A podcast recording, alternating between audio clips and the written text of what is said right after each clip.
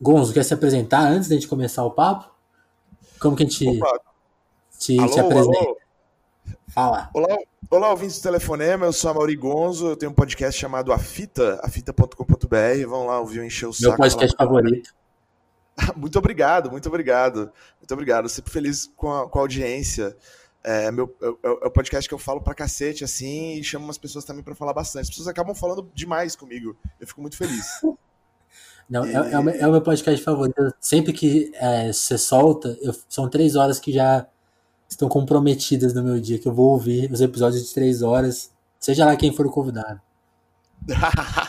Muito bom. Eu fico feliz que as pessoas ouvem episódio de três horas. Eu- é, todo mundo não acredita nas três horas de episódio. Alguém esses dias chamou de Joe Rogan brasileiro. Eu, tipo, tirei uma onda. Eu, eu entendi por quê. Mas, porra, mano, Joe Rogan é pesado, né? Mas, assim, É. são os podcasts longos de, de, de diálogo mesmo, assim. Onde a gente tá interessado em falar pra caralho, mas também entender o que, que o, as pessoas têm pra falar, sabe? Tipo, é isso que é a ideia. E, e deixar elas à vontade, assim. Eu não corto. Só corto se for pedido, se a gente, mano, se embolar, etc. E aí vai três horas, mano. É isso aí. Não, não- quer, não quer ouvir também, não precisa ouvir, gente. Mano, dá uma ouvidinha, vê se você gostou de um pouquinho. A gente não precisa ver nada completo, assim. É que nem Netflix, velho. Você viu uma série inteira? Eu, eu, eu eu não tô vendo sério, mas eu, eu, sou ótimo pra abandonar as coisas pelo caminho. Ó, viu, viu metade, tá ótimo, deu já deu. Se vale a pena ver até o final. Não tem esse muito compromisso, não. Não, mano, vale com livro, vale com tudo na vida, cara. Não tem nada errado de abandonar essas fitas no meio do caminho, porque o nosso tempo no planeta Terra é curto. Inclusive, a gente tá descobrindo isso de uma maneira meio coletiva é, agora, assim. E isso é muito interessante a respeito de como a gente vai lidar com as coisas daqui pra frente. Não, mas eu, eu gosto, até porque o Afida tem essa coisa do. Não só da extensão, mas tipo, o jeito que os assuntos correm, tipo, e eu, e eu, e eu gosto do, do seu estilo de entrevistar, e eu gosto que, tipo, você consegue. Não sei se você já reparou nisso, mas tipo, vai- vão as pessoas mais diferentes lá e você consegue, tipo, levantar uns assuntos meio iguais, assim, e tipo, e ligar, sabe, vão, os assuntos vão se ligando, assim. Tipo, sempre tem racionais, sempre vai ter. Deixa eu ver o que mais. O, o, Não, fala. o, o o- o- Não, fala, não, você pode falar. Não, o po- o podcast, querendo ou não, cara, ele é inspirado em The Wire, né? Chama fita, usa aquela fonte de The Wire e tudo mais. Sempre entendeu, ah, é verdade. É, não, não, não tem sempre, assim, porque eu sempre trago convidados que não viram The Wire e ficam enchendo o saco deles, tadinhos, assim, como todos os ouvintes sabem que, tipo, ah, não, então, assista The Wire, cara, é muito bom e tal. Aí tem episódios que a gente fala, é, tem episódio com o Tuxo que a gente fala longamente sobre The Wire. É, tô com o episódio novo que vai ser depois, olha, em primeira mão. Olha aí, exclusivo. Olha só, ao, ao, ao- ao som de panelas ao fundo, panelas contra Bolsonaro na Bela Vista, é, do qual eu não estou participando. Se, se, se entrar aí e atrapalhar, me avisa, mas acho que não vai. É, Não, não, tá entrando, não. Aqui em Ribeirão Preto silêncio, porque não tem, não tem panelaço aqui. aí deve- a carreata deve ter sido maior do que aqui na 9 de julho. Eu não, eu não tô sabendo, mas provável. É, eu, vou, eu vou furar, infelizmente, o panelaço. Meu primeiro dia de furar o panelaço. Se tocar de fundo, eu vou achar até bem legal, assim. Registro histórico. Exatamente. Mas, bem, eu, eu fiz um episódio agora sobre Snow Crash, é o primeiro episódio da série Guerra Cultural, É, que a gente vai analisar obras, é, a partir, obras de arte a partir do materialismo histórico da sociologia crítica, né? É, já Boa. emprestando as definições do Tubaína. E eu e o Eduardo Tubaína falamos longamente sobre Snow Crash, mas falamos sobre uma pá de fita também, inacreditável. Não, e é bom, é bom você falar disso, porque eu acho que tem tudo a ver com o assunto que eu te chamei aqui pra conversar, que é essa sua tese, né, do, do Mano Brown no Nobel, e eu acho que não tem outro- um materialista maior que o, que o Brown na, na música brasileira, ou tem? Eu, eu- eu acho interessante essa posição do Brown como materialista. Eu não leio o Brown desse jeito, não, não vejo problema nessa leitura. Assim, eu gostaria, inclusive, de ouvir mais a respeito dela. Eu sou muito curioso sobre como as pessoas enxergam o Mano Brown é, no país. De diferente, todo, todo mundo, assim, qualquer pessoa fala, ah, o que, que, que você acha do Brown? Qual que é a sua relação com Racionais? Assim, me interessa muito sempre. É, porque Aham. eu acho, é, porque a tese é essa, né? O, o- o- minha tese é que o Mano Brown merece o Nobel da Literatura.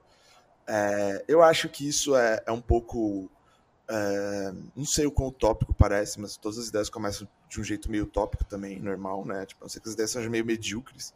É, e ao mesmo tempo é tipo, sei lá, mostrar como o Nobel é uma instituição, mano, racista, classista. Obviamente, é, né, nunca teve um. Acho que a Maya Angelou nunca ganhou um Nobel, sabe? Tipo, sei lá, a Carolina Jesus jamais teria ganhado um Nobel. Então, assim, a gente Sim. sabe que tipo, é, é, é, tem uma série de, de, de, aspectos do Nobel que precisam ser debatidas, assim. Isso é a primeira coisa. Primeira coisa não, isso é a última coisa. Primeira coisa é por que não, assim? Por, por, por que um, um, um, preto de periferia é, de São Paulo, de uma cidade da, da, né, da, da grande, do coração do capitalismo no lado sul do mapa, né? No lado sul, no hemisfério sul mesmo, quando você corta ali a linha do Equador, a, a maior cidade, o coração do capitalismo nesse, nesse espaço, é. São Paulo. Exatamente, é São Paulo. É, esse cara, vindo do, do, das condições mais.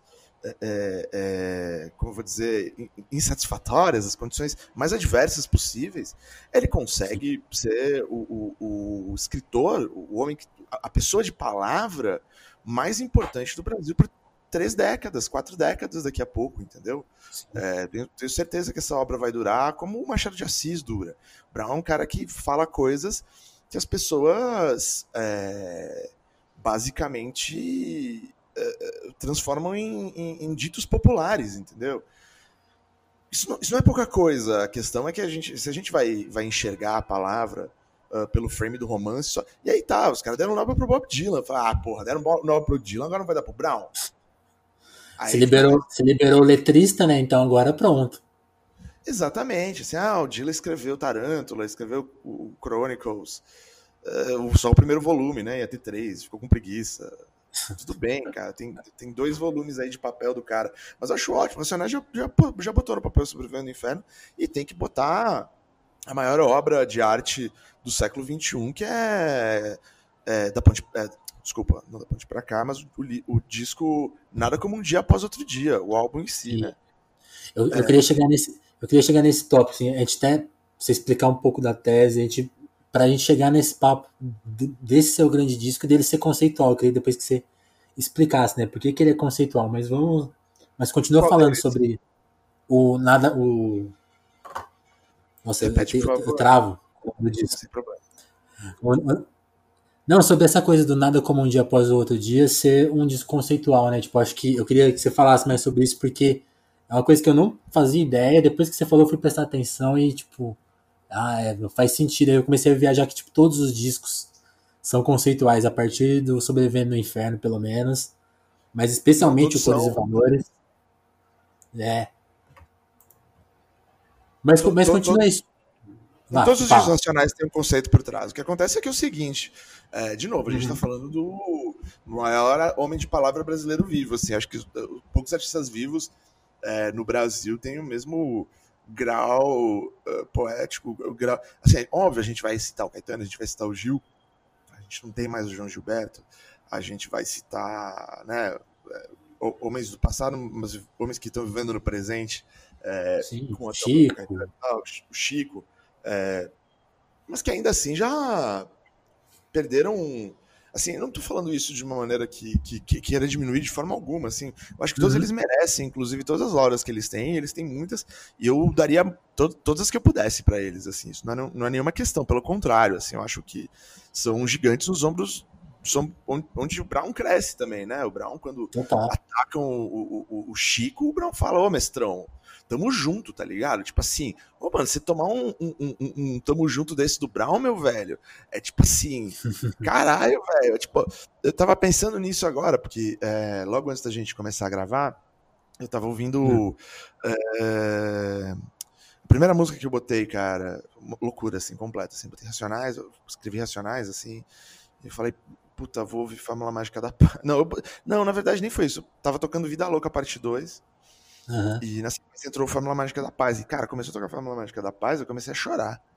De verdade, assim. Foi a primeira vez que eu chorei hoje. Tem, a, a última semana foi terrível. E, e por até umas questões pessoais. E hoje foi o dia onde isso tudo chegou. A galera tá bem louca aqui no Panelato, cara, gritando muito contra o Bolsonaro.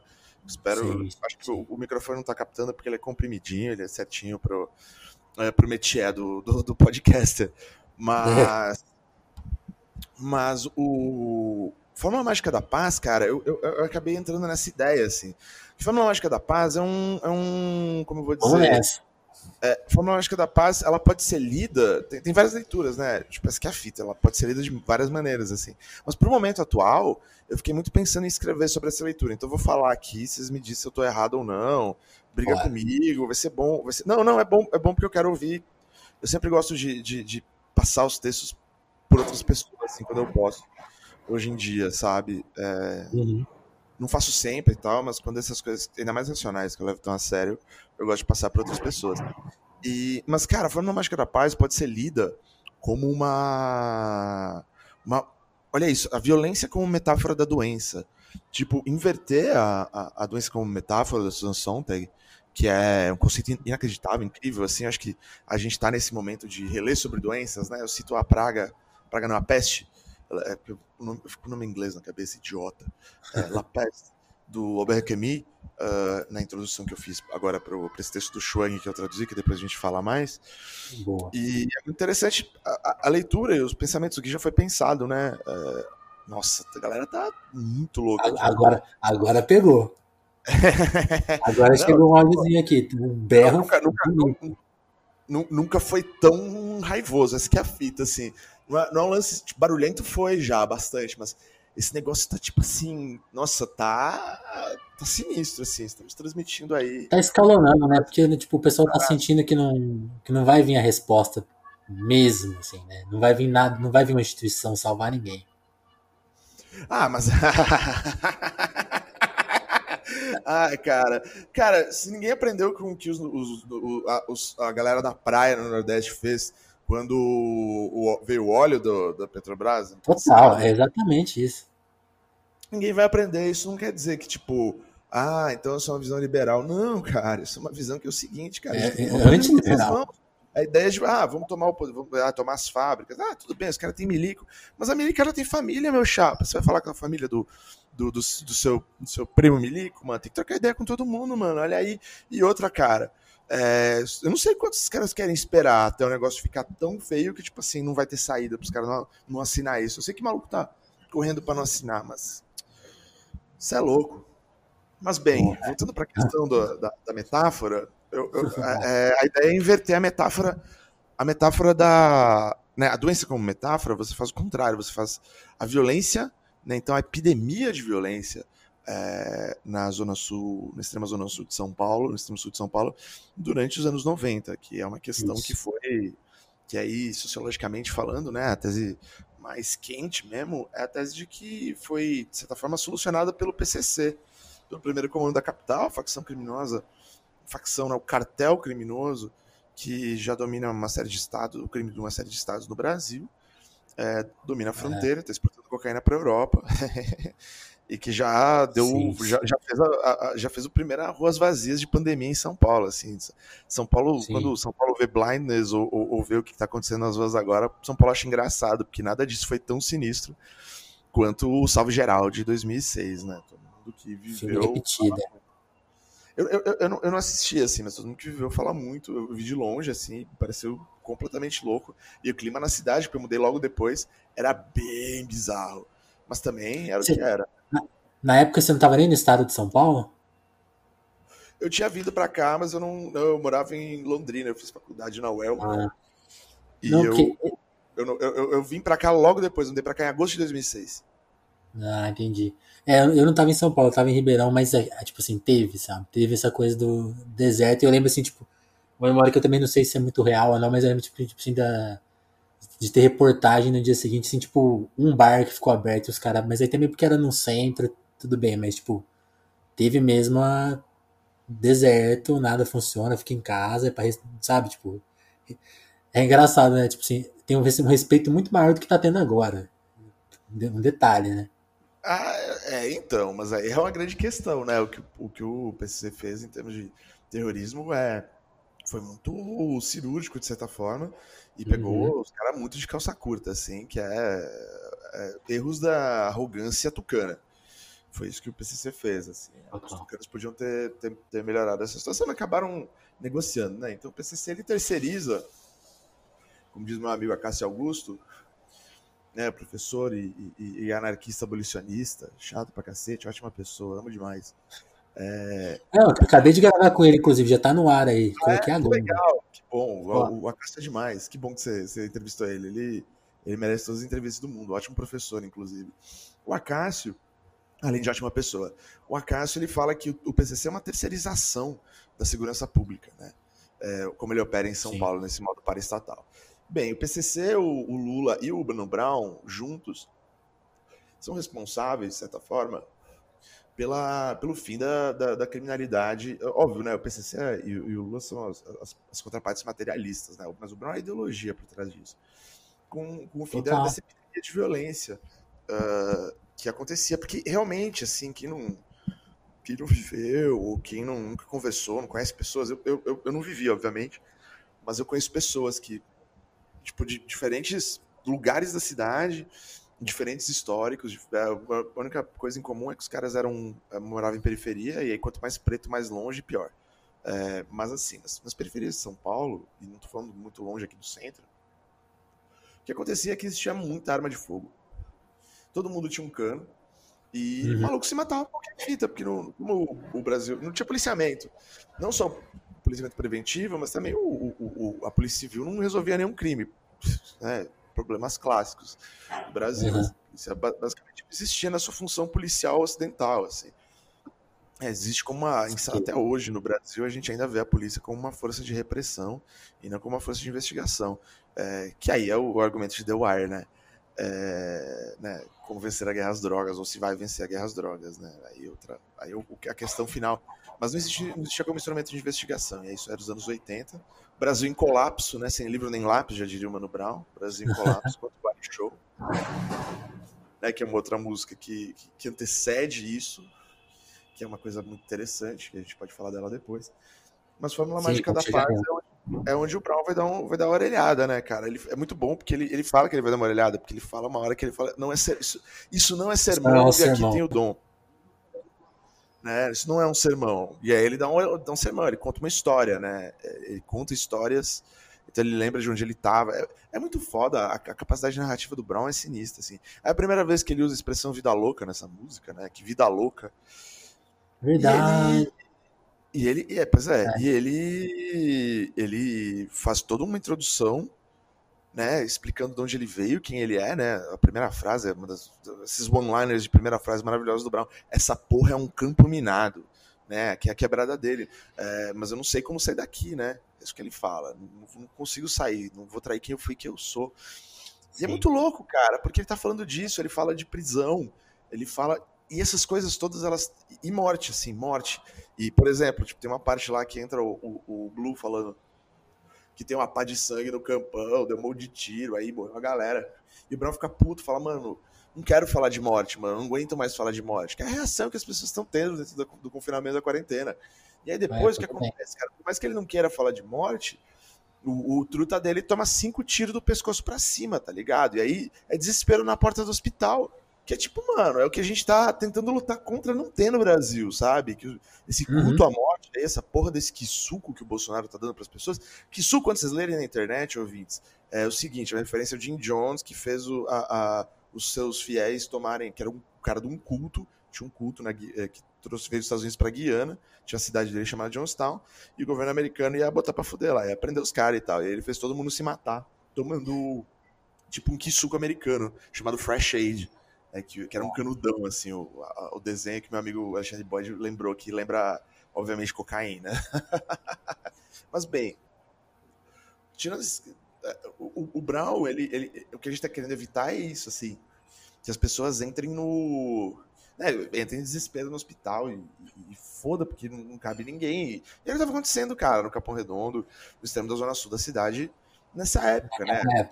É, é, é como diz o Mano Brown, o, o, o, é, o, emissário não incluiu o Capão Redondo no seu itinerário. Tipo assim, Jesus não passou no Capão Redondo, não veio perdoar essas almas, tá ligado?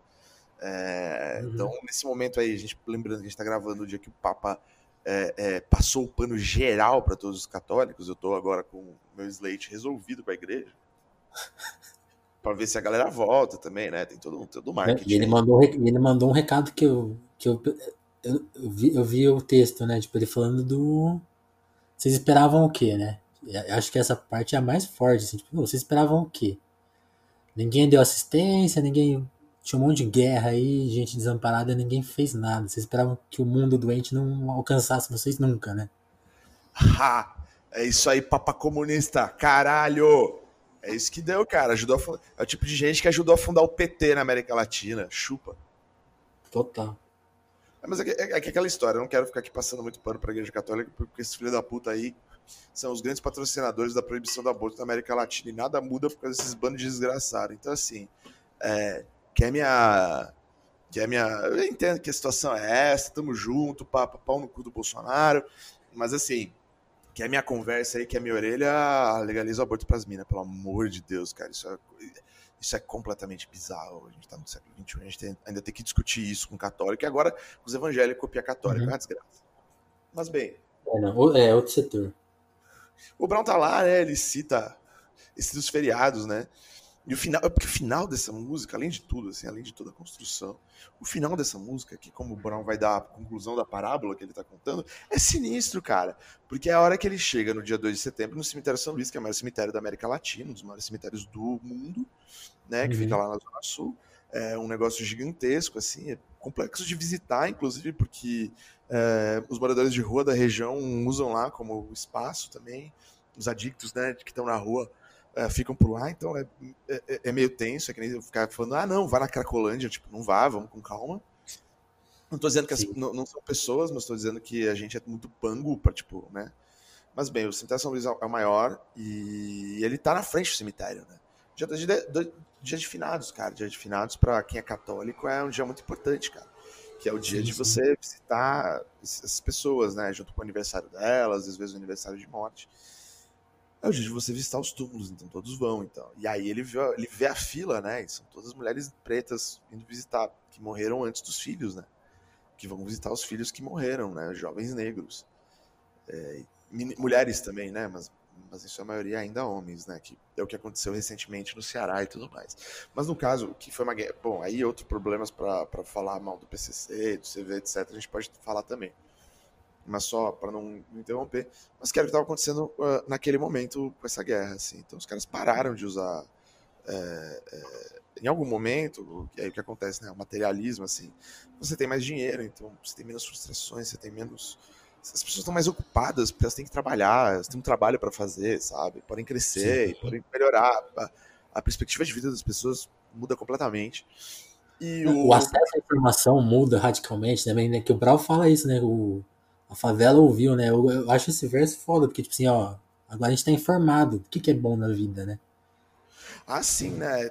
Esse momento é muito importante também. São muitas coisas que acontecem ao mesmo tempo. Mas são fases, né? Eu tô falando ainda tipo de 2000 e poucos. É, não, é, é antes. É, antes de, de ter, começar a ter Lan House ainda. Uh, e o primeiro comando da capital toma todas as bocas e tudo mais e estabelece um mínimo código civil e, e, e, enforce it, né? E faz ele acontecer, né? Porque o que acontece no Brasil é isso, a Constituição ela não, não vale em uma série de espaços, né? É, e a polícia já é uma merda, então a Constituição não vale para a polícia, a Constituição vale. A gente sabe como, como funciona, né? Depois a gente pode falar de Constituição em algum momento aí. Mas. Já tá bem explicadinho. Mas o grande lance é, é, é isso, assim. E aí, a partir do momento que isso funciona, as pessoas param de se matar. Obviamente, deixa de ser violento? Não. Eu sobrevivo num cotidiano de alguma tensão. Mas, por outro lado, cara, parar com a mortandade completa é um feito materialístico, materialista muito importante. Só que quem Sim. faz isso é uma corporação, né? O PCC, e nesse, nesse momento o PC ainda não era tanto, mas hoje em dia o, o PCC é uma corporação, é, é o capitalismo, é um, é um ANCAP, assim, é, uma, é um franchulado de Snow Crash, praticamente. Sim. É, eu nem tinha essa noção, mas eu, justamente o Acaso me falou, ele falou assim, ó, né, o, o, o, formato, né, a forma de trabalho é todo, todo capitalista, né, e quando, aí depois que vê aquele documentário do Wall, que você vê todo como que a, a firma foi montada, né, então não tá explicado já, né. Mas... acho que o mais, mas mais importante, além da, do, do que ele aborda, eu acho que uma, quando eu falo, pensei em conversar com você, eu fui ouvir os discos de novo, né? E aí a coisa que eu percebi, assim, nessa evolução do Brown de escrita é que, por exemplo, no Holocausto Urbano, em Pânico na Zona Sul, eu chamei ele de materialista justamente porque eu pensei muito nesse nessa música, né? Porque lá no final ele fala, é meio que uma carta de apresentação dos Racionais, aquela, aquela música. E, e aí ele fala, né? Eu, eu não vou apresentar uma verdade, eu vou apresentar a realidade. E aí eu fiquei pensando nisso, tipo, não, ele, tá, ele tá explicando, ó, essa, esse grupo aqui vai, veio da, é da, vai, vai falar da quebrada, vai falar a real, e, aí, e vocês que se virem. A gente, e, a gente, e uma coisa que eu também peguei com vocês na, ouvindo a fita, né? Você, você falou da, da décima primeira, que o Racionais é um dos grupos que respeita a décima primeira. Ele fala, né? A gente, a gente busca, mudar, busca mudar a realidade, né? E, de, e o que você falou, né? De fato ele mudou, né? A ideologia do pessoal mudou ali, baseado na obra dele, né? Sim, não, é inacreditável, cara. Isso não é um negócio. Tudo bem, eu falando no paulistano, mas a gente sabe que isso anda pelo Brasil inteiro. Sim, é. A gente sabe que quebrada que você vai, que você fala de racionais, não vai. Tipo, óbvio, né? Não use o nome dos racionais em vão, seus filhos da puta. Não vai ficar inventando que você é truta do Brown, você, tipo, mano, só um fã, tá ligado? É, aliás, nem fale disso. Não, seja, não, seja, não seja um panguão, não seja um trouxa, tá ligado? Mas todo mundo sabe que é uma linguagem para se usar, tá ligado? As pessoas vão entender. Porque é, é inacreditável, assim. E é um fenômeno que mostra como, tipo. E aí tá, tem um negócio que, tipo, que é importante, que eu acho que eu, que eu, só queria frisar, que nem você falou, ah, ele é materialista. Uhum. Mas, cara, ele é o cara que fala, né, que em São Paulo Deus é uma nota de 100. Vida Louca Deus Sim. é uma análise extremamente materialista do, do, da encruzilhada do capital, tá ligado? Né? Então, acho que ainda continua sendo a mesma coisa no caso do do que é o holocausto urbano. Acho que a gente é, é, acho que tudo isso faz parte. Acho que existe uma, uma, uma expressão, uma, uma, posição muito importante do Racionais, que é ser realista, né? Falar sobre realidade. O que não quer dizer que isso não possa ser feito de várias maneiras. E isso é a coisa inacreditável do Brown, porque o Brown ele tem um negócio, tem uma coisa que se, se diz sobre o Brown, eu, eu vou, eu tô, eu tô inferindo coisas de relatos que eu vi, tá? Eu não, não sou íntimo do, Boa, não, do Brown assim. Mas assim, disse que o, o Brown ele não é um cara essencialmente leitor, assim. Mas ele é um cinéfilo. cinéfilo completo. Uhum. É, não quer dizer que o Brown não lê, eu tenho certeza que o Brown lê pra caralho, tá ligado? Leu muito livro, finge que não lê, se ele quiser fazer marra, mas falar real ele leu muito, porque é importante ler muito, assim. Todo mundo que escreve tem que ler e acabou, cara. Se não fizer isso, você não, vai um trouxa.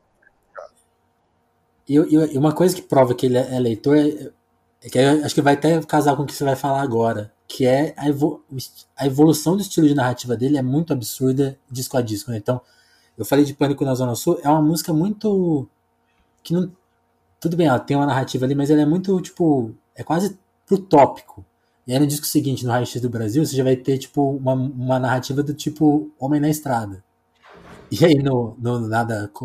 No, no, no disco seguinte. No, no, no Nada Como um Dia Após. É, aí vem Sobrevivendo no Inferno, que já é uma evolução também gritante. E, tipo, aí, no Nada Como um Dia Após Outro Dia, tipo, Vida Louca, que é, tipo, uma música que são várias cenas, tipo, é mais complexa ainda, né?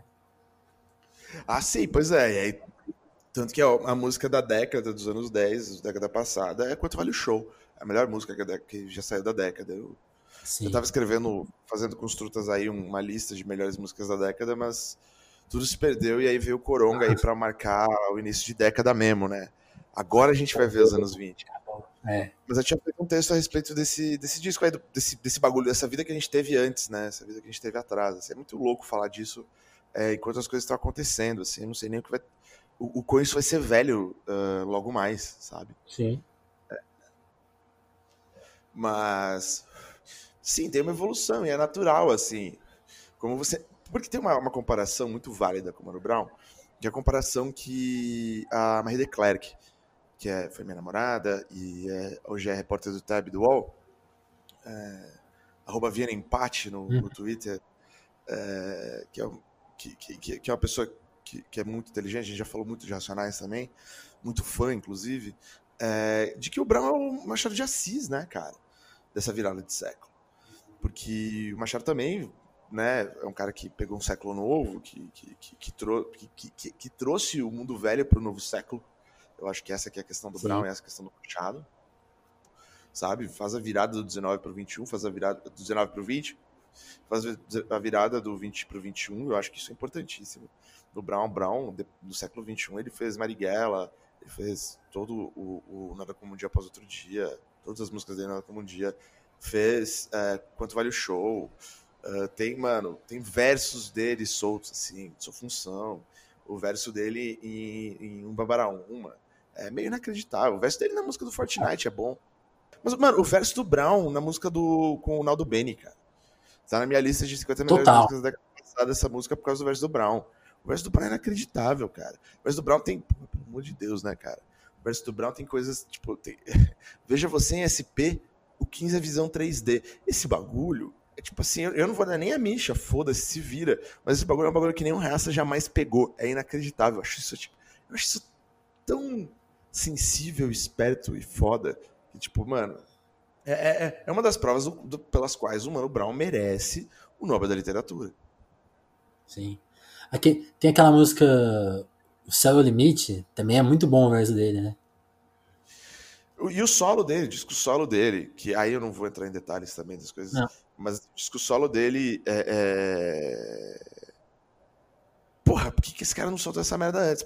Eliana, obrigado. É, é, parabéns, você ser chata pra caralho, você é uma treta, é isso aí, as coisas são complexas, a vida é desse jeito, mas obrigado por ter, ter, ter feito ele soltar esse disco aí, que era muito importante para nós.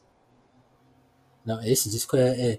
Eu acho que. Eu, e não sei se você enxerga isso, mas eu vejo uma ligação desse disco com o Cores e Valores, né? Porque, tipo. Até pelo pré, fato né? dele, dele repetir alguns versos, e, tipo, o jeito que o, o Cores e Valores acaba, tipo. Tem, tem uma. Eu, eu, sinto uma conexão, tipo assim, oh, agora eu vou falar de outro assunto. Porque esse, esse assunto aqui eu já falei de revolução demais para vocês aí. Tô embarcando em outra viagem agora. Mas, mas o disco, o Bugnipe, ele é, ele é pré, né? Cores e Valores. Tudo ele foi escrito antes de. Antes, acho, pro, provavelmente todo ele foi escrito antes de Quanto Vale o Show, por exemplo. Hum, ah, interessante, isso eu não sabia. Ah, não, o projeto que ele tem há muito tempo. Tem várias músicas ali que já tinham sido lançadas em versões anteriores e tal, tinham vazado, etc, etc. Não sei como foi os uhum. vazamentos e tal, né? Mas, cara, então, tem duas coisas assim, o Brown. Tem essa evolução muito clara. Aí, aí, então, aí tem a comparação com o Machado de Assis, assim. E os dois são mestiços, né? Sim. O, o, Brown. O Brown tem essa fita, ele fala numa entrevista, eu vou esquecer, meu mano Marcondes, que sempre lembra.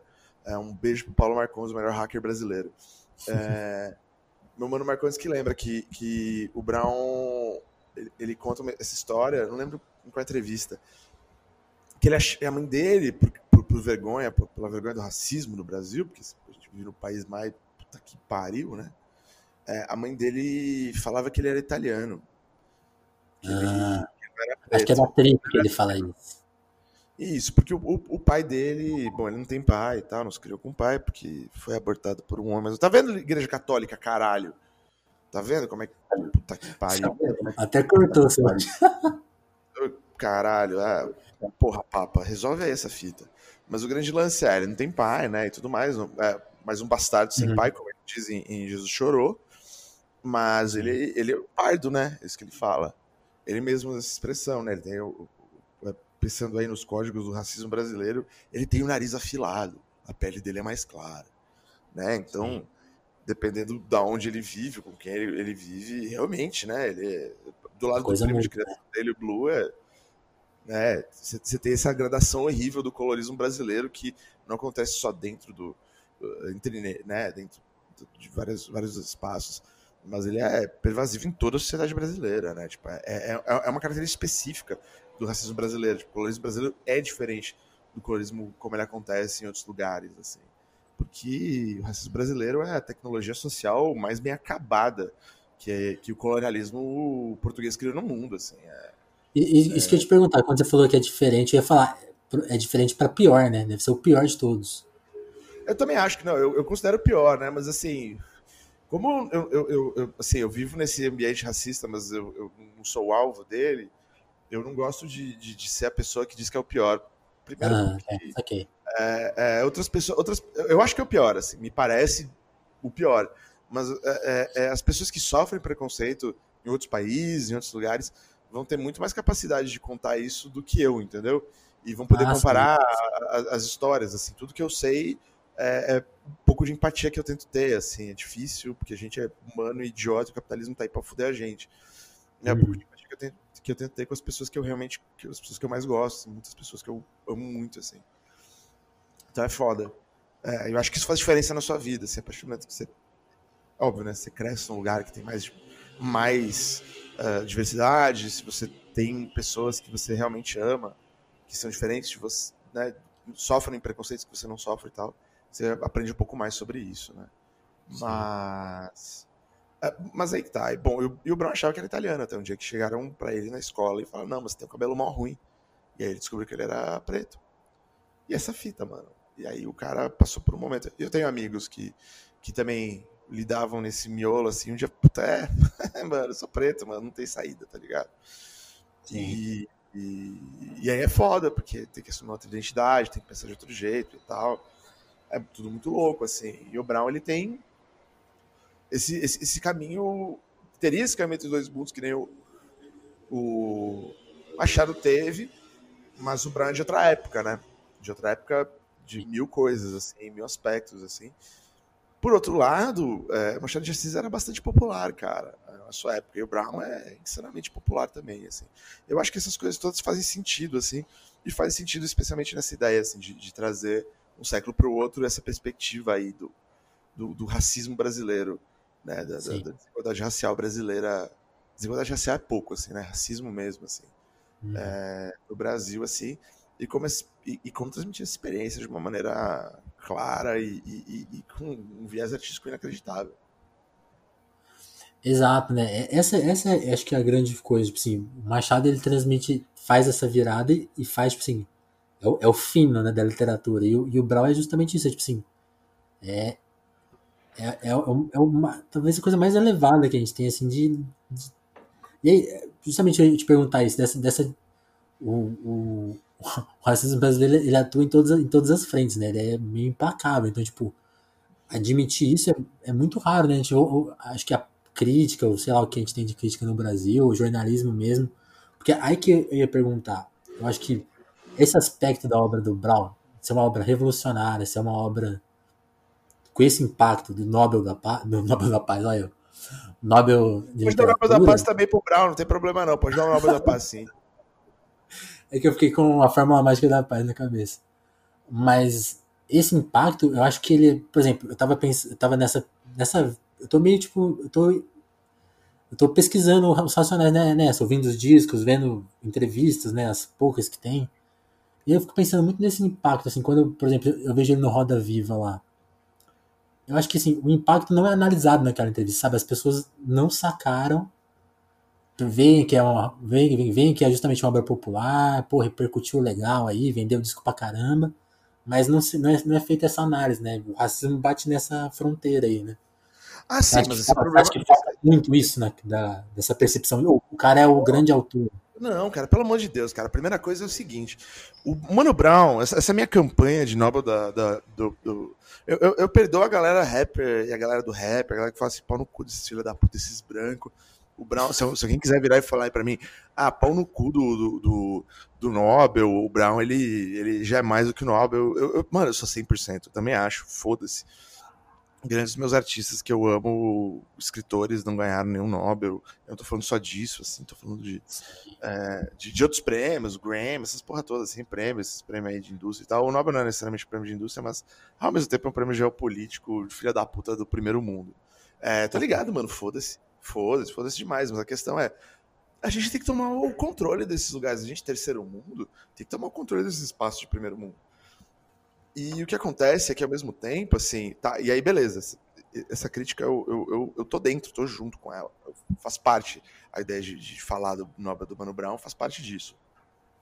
Agora, é, cara, a- cara, o que acontece é o seguinte: a crítica musical brasileira é, ainda é muito racista. assim, A gente melhorou muito nos últimos anos, assim.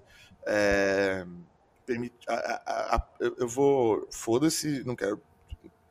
Mas assim, a, presença de, de pessoas da minha turma e outras pessoas que não são necessariamente da minha turma, mas pessoas que, que, que eu conheço, que eu gosto, e que, que até tem divergências em vários aspectos e tudo mais, assim, é, fez parte desse processo de mudar esse negócio aí, que é, mano, a, o racismo da, da crítica musical brasileira, que nunca se entendeu como racista, cara. E é muito engraçado, porque os caras se consideram de esquerda, porra toda. Eu tenho um grande amigo, que é essa turma, eu citei isso no episódio da HI, mas eu quero repetir aqui, que ainda não, não, não ouve a fita, né? É, um grande amigo falava que esses caras aí da, da, da crítica brasileira uh, não não curtiam, é, é, não gostavam do Caetano, xingava muito Caetano, essa, essa fita aí. Porque os caras não gostavam do Caetano, porque o Caetano era viado, baiano e, e, e preto. Não, ou não que o Caetano seja tudo isso, entendeu? Mas o Caetano representava isso para essa galera. Essa galera não conseguiu se lidar muito bem com isso, assim.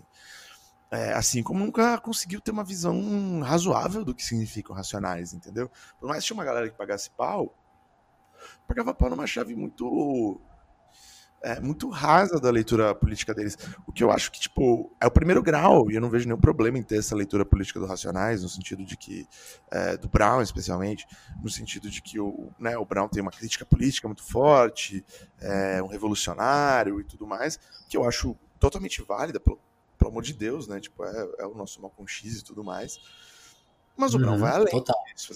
A, a, obra do Brown vai muito além disso e as coisas que orbitam em volta do Brown que, que fazem esse negócio vão muito além disso e não, esses caras não dialogam com essas outras coisas, eles não conseguem nem chegar perto, entendeu? Não conseguem entender. Os caras não conseguem entender Tupac, tá ligado?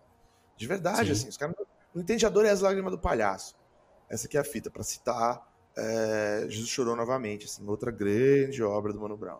E, e, e um, um, é, tem nove personagens, dez personagens, o negócio é sete minutos só. É, é fudido. É, cara, mano, é muito fudido, velho. velho. São filmes. São filmes, essa que é fita, velho. E... Não, e eu, eu fui. Não, eu, assim, eu, eu, nem, eu nem cobro muitas pessoas porque eu acho difícil chegar nesse ponto, sabe? Não é ouvindo uma, duas vezes que você começa a sacar essas coisas. Eu fui ouvir. Ah, várias, várias vezes falando, tentando encontrar essas coisas. Você vai percebendo mas, mas aí o que eu falei é, é justamente isso, assim, né? quando eles eram mais cobertos pela mídia nos anos 90, eu sinto que, tipo assim, zero, zero dos aspectos que a gente tá falando hoje eram localizados. Era só tipo assim, ah, vocês fazem um som. Pô, mas e você acha que tá ah, certo? Injustiça. Injustiça. Ninguém pergunta pra você, ninguém fala pros caras é. sobre Marvin Gaye, tá ligado, mano? É inacreditável, é, é vergonhoso, sabe? Sobre Jorge Ben. E trocar ideia mesmo, assim. É que nem a história que, que eu adoro que o, o, o Kelly J. Essa, essa dá pra contar, porque foda-se, né? Tá na internet mesmo. É, tá, tá online até hoje. Se, se a Folha não tirar do ar, se filho da puta, depois de, da gente denunciar. Mas o, Faz a denúncia. O, o, Álvaro, Pereira, o Álvaro Pereira Júnior é, quis tirar uma onda falando que o Racionais tinha sampleado Portishead uh, em Jorge da Capadócia, que é a primeira música, que é um cover, do, né, uma versão do Jorge da Capadócia Sim. do Jorge Ben uh, no começo de Sobrevivendo no Inferno. Falaram, ah, eles são pleno Portishead e tal. E, e, é muito bom, porque quem produziu provavelmente essa música foi o Brown, né? Mas uh, aí o próprio Álvaro se zoou, porque uns dias depois alguém encontra o KLJ e fala, pô, mano, esse bagulho de Portishead. E aí o, o, o, o KLJ fala, Portis o quê, rapaz? Isso aí é Kiss Rap. Que é verdade, ele usa o mesmo sample, tá ligado? Eu tenho quase certeza que, Sim. obviamente, eles sacaram de Portishead, mas o grande lance é tipo assim, mano, foda-se, a gente ouve Marvin Gaye desde antes de aparecer esses zoado britânico, sei lá, mano, esses brancos aí, tá ligado? E, e, pelo, pelo amor de Deus, eu amo esse som do Portishead também, é, Glory Box. Não, mas... Jorge da Capadócia é fenomenal. Não, e... Sim, e Gonzo, eu acho que o ponto aí não é nem tirar, assim, é tipo é meio que jornalismo básico, assim. Você, por que você não pergunta pros caras, então? Ô, oh, isso é Portishead? Você já é. chega na lata, ó, os caras os cara copiam, pá, os caras são fracos. Não, nem era isso, assim, era tipo, não, era pior, era pagando um pau, ó, o cara tá ligado nas coisas que eu tô ligado, então eu sou. Ah, sim, tá aqui, tá ligado? É mais ridículo ainda. E o grande lance, ou seja, você não tá ligado no que o cara tá ligado. É, é, é puta, é, eu não sei como os caras têm vontade, tem, não tem vergonha de botar a cara na rua, mas esses caras também não andam na rua, né? Mas além disso, tipo, dessa galera aí, é, é treta ridícula da, da crítica cultural, A gente tem o problema que a, a literatura brasileira não, não, entende Mano Brown, não entende Racionais, Cortaram entendeu? Você chegar para qualquer um desses literatos laureados, é, é, não vou citar nome de ninguém aí, cada um tem que. Cada um, cada um deles se vire com sua própria consciência a respeito dessa questão. E, trocar, e for trocar ideia sobre Mano Brown e Racionais, ninguém vai saber, cara. Os caras só conhecem é, Diário de um Detento porque, ah, pô, passou na MTV, né, meu? Mas assim, a fita é a seguinte, cara, tipo assim. Cara, se sua obra não, não, não, reconhece, se você, enquanto escritor, não reconhece o Mano Brown como um, um, um, grande homem da palavra da língua portuguesa brasileira no século, na verdade, século XX para XXI, cara, você não deveria estar nem escrevendo, cara, você não deveria ser, você não deveria poder lançar livro, velho. Na moral, assim, ah, o meu livro, aí enfia o livro no rabo, filho da puta. Gonzo, caímos aqui, mas você toma aí o papo, você ia falar da parte da crítica literária, né? Isso, não, bom, a questão é, eu não sei onde, onde a gente parou exatamente aqui, a gente depois corta. Vamos dar improvisada. Mas, bom, além, da questão, da, além da questão da, da, da, crítica musical, que é uma questão terrível, assim, é um puta problema já ridículo, não era para ser um problema, né, como já diria. Isso não é para ser um problema, já diria o Dom L, né? Nós vai ter que resolver um problema. É, nós é homem, nós resolve, né? Já diria o Costa Costa. Se você não ouve Costa Costa, é, é, é, ouvinte, você se gosta de racionais, você deveria ir lá, assim, tudo bem, cara, sei lá, você não quer ouvir Dom L, acha muito moderno pra você, muito inteligente e tal, realmente, cara, Dom L é o maior rapper vivo hoje, assim, é o Caetano do hip hop, tá ligado? Mas ouve, ouve Costa Costa, você é fã de Racionais? Ouve Costa Costa, ouve Costa Costa. Mas bem, é, além desse problema da crítica, da, da, crítica musical, você tem problema literário, cara. Tipo, a crítica literária é feita por pessoas que escrevem livros, né? Escrevem romances e tal e os romances escritos por essas pessoas também, né? E essa galera, mano, na moral, cara, essa galera sabe cantar Diário de um Detento. Sabe, esse é o nível, assim, do, do, do da, da, da, ignorância dos caboclos a respeito da, da coisa mais importante da, da literatura brasileira. Eu, eu tenho amigos na, nessa área que realmente manjam, assim, mas não é muito, cara. E quem manja vai concordar que o Mano Brown merece um prêmio Nobel da literatura. É, mas o cara, cara, como o cara quer escrever sobre o Brasil, século XXI, assim, a obra dele aí, perspectiva brasileira, é, que não soe só com uma punheta de classe média ridícula, sem o Vimano Brown como o Lemano Brown, como o Brown merece ser lido. Por que, que alguém faz isso? Por que alguém tá nesse rolê? Sai daí, Sim. mano. Sim. Só que esses é. corpos estão tudo lançando livro, tá ligado? Essas fitas assim. Mano, isso era pra ser obrigatório. Porque é isso, é quando a gente fala. É como a gente fala de letra de música, cara, é, a partir do século XX. É por isso que o Bob Dylan ganhou um Nobel, cara. Porque é como as pessoas falam, a palavra ela continua sendo importantíssima dentro desse processo, entendeu? Ah, a palavra teve esse tempo aí que era escrita. Tudo bem, cara, mas né. Cara, a linguagem é a linguagem. É óbvio que você tem mais signos, símbolos, é, você tem mais capacidade de falar coisas com palavras faladas e elas também denotam certas coisas, demoram para, né, elas, mas cara, desde que a gente grava uh, pessoas falando, isso deveria ter sido incorporado ao universo da literatura, sabe? Podcast e... em breve ganhando Nobel. Hum. Tem podcast que ganhou Pulitzer já, não? Acho que deve ter um Pulitzer para podcast. Ah, então. É, é, o caminho. Se não, tem, se não tem, é só questão de tempo, cara. O fim do sofrimento. Natural. Ainda mais depois do, do coronavírus, todo mundo em casa. Total. Hum. Mas ah, aí que tá, e aí vale. Tipo assim, aí você vê. O... Só que esses caras, vários desses caras, vão pirar em Bob Dylan. Sim. Vão pirar em Leonard é. Cohen. E Nick A Cage. colônia mandou, né? Quer dizer, o. Colônia não, né? O colonizador. É, a metrópole tá aí para isso, tá ligado? Só que o grande lance é que, assim, mano, presta atenção no que está sendo feito pela língua, na língua portuguesa por esse homem. Esse homem, esse homem lindo. Ainda por cima um gato. Entendeu? Já nos seus 50 anos. Mano, com, mano, Tem.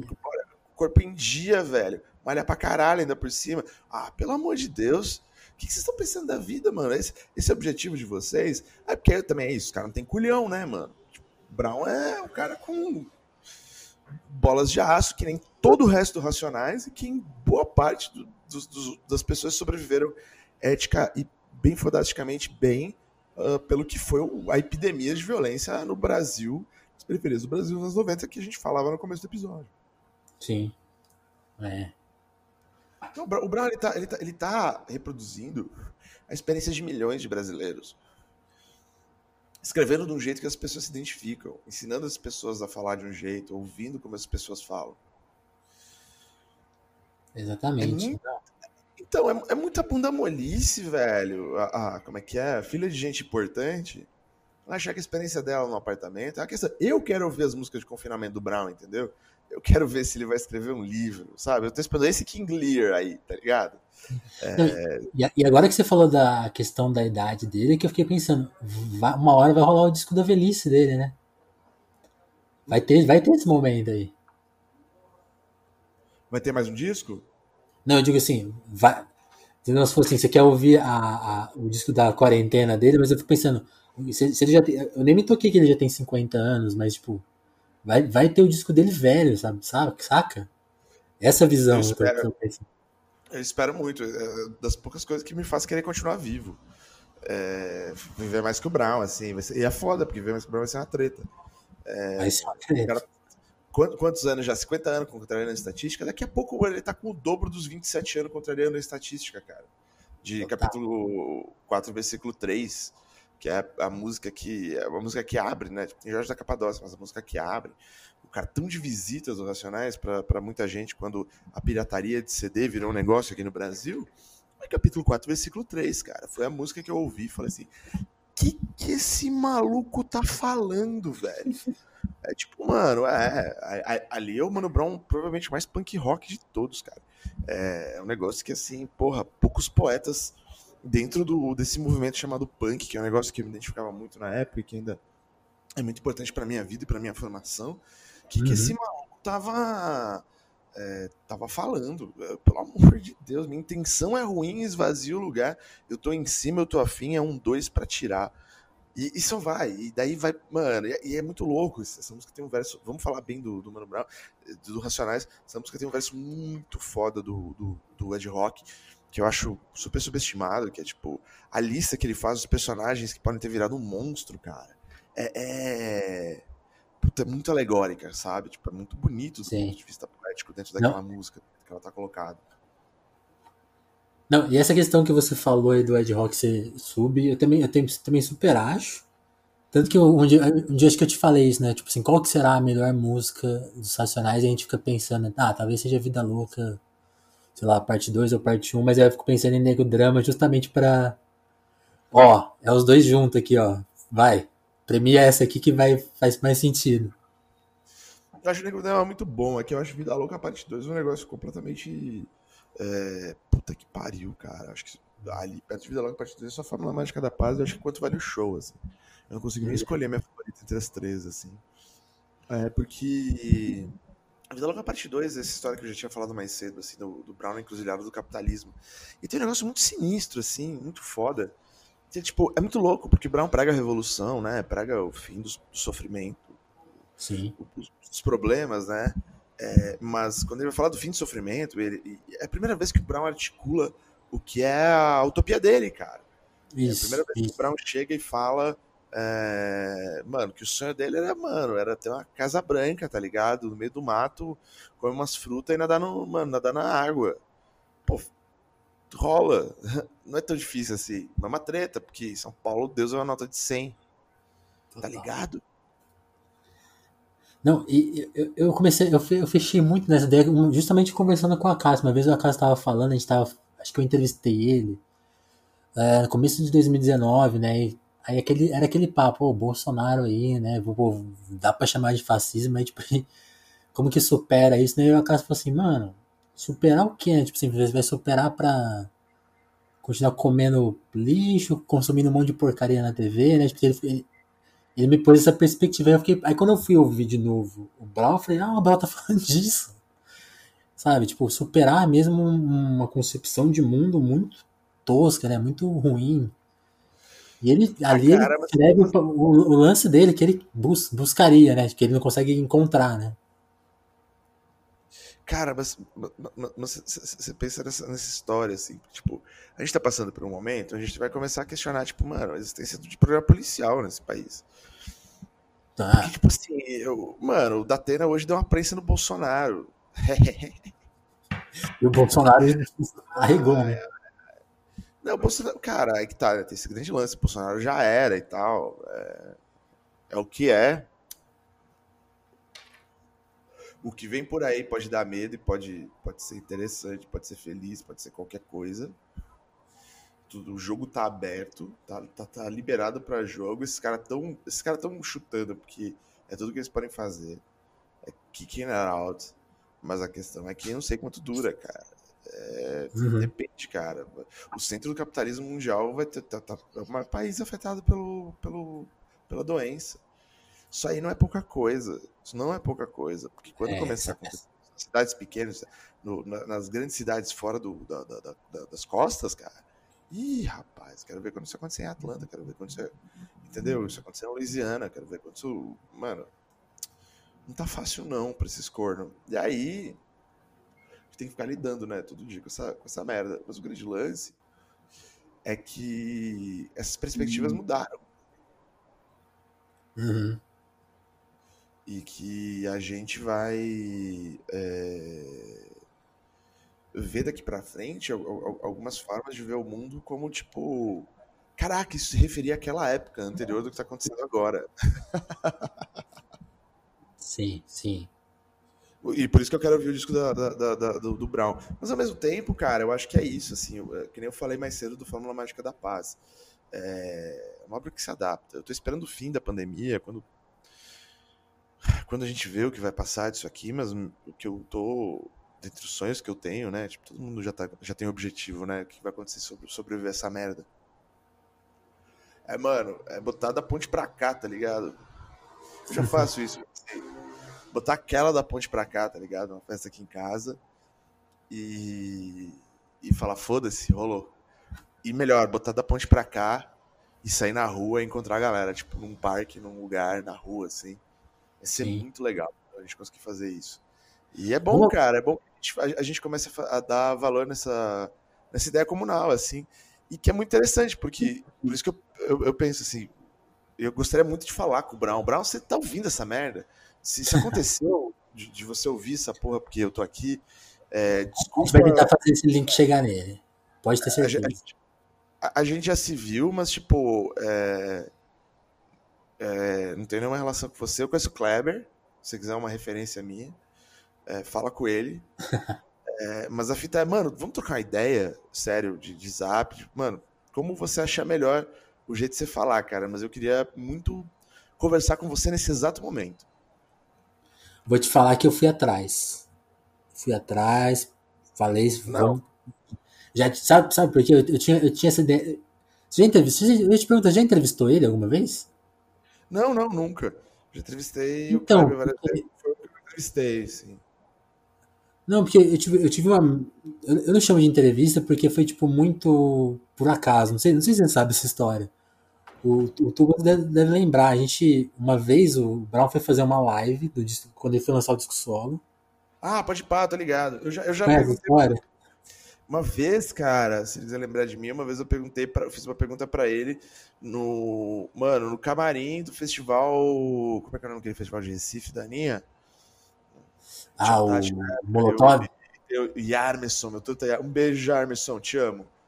É, o Coquetel Molotov teve uma vez, teve Racionais, né? A Dani, minha, minha então namorada, saudades, Dani. É, minha então namorada, ela trabalhava, fazia as coisas do, do festival e tal, e eu, a Aham. Aninha me levava de graça. Era mó legal, eu inv- eu invadi o palco nesse show, porque foi feito no, no, no- no- teatro aberto. Do... Nossa, maravilhoso o final. Eles tocando Logo a parte 2. E eu fiz uma pergunta pro Brown no- nos bastidores quando eles estavam gravando, assim. Eu nem lembro qual foi a pergunta, preciso lembrar. Mas a única vez também. Mas você teve uma coisa muito mais, mais próxima que eu, inclusive.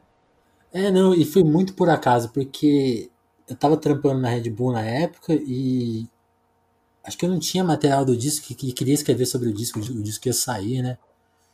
E aí eu fiquei sabendo dessa live, mandei um e-mail pros caras, tipo, "Pô, deixa eu assistir isso, né? Tipo, eu não quero nem. É um, é é lance de vocês, eu quero só ir assistir.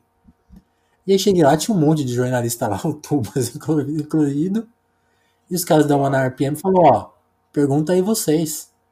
Aí a gente ficou tipo, pode? E aí teve a chance de entrevistar ele, né? E aí foi, foi um papo compartilhado, mas foi uma, foi uma entrevista, né? Foi legal, assim, ouvir. Nossa, não, tadinho do Brown, cara. Se o Brown me der cinco minutos com ele, ele tá fudido. Eu vou perguntar até sobre, tipo, mano. Nossa, tá fudido, vou encher o saco dele. Não, é, puta, deve ser um saco, mas, Brown, se quiser, se tiver afim de encarar, é, agora durante a, a, a, o Coronga a gente pode falar longe, você não precisa nem colar aqui, não precisa sair da sua, da sua goma aí. Eu sei que também deve estar tá chato pra caralho, tá ligado? Tenho certeza que tá. Não, vamos, vamos fazer um jeito do Brown pegar um, um link do Zencast aqui e falar com nós. Não, demorou, cara.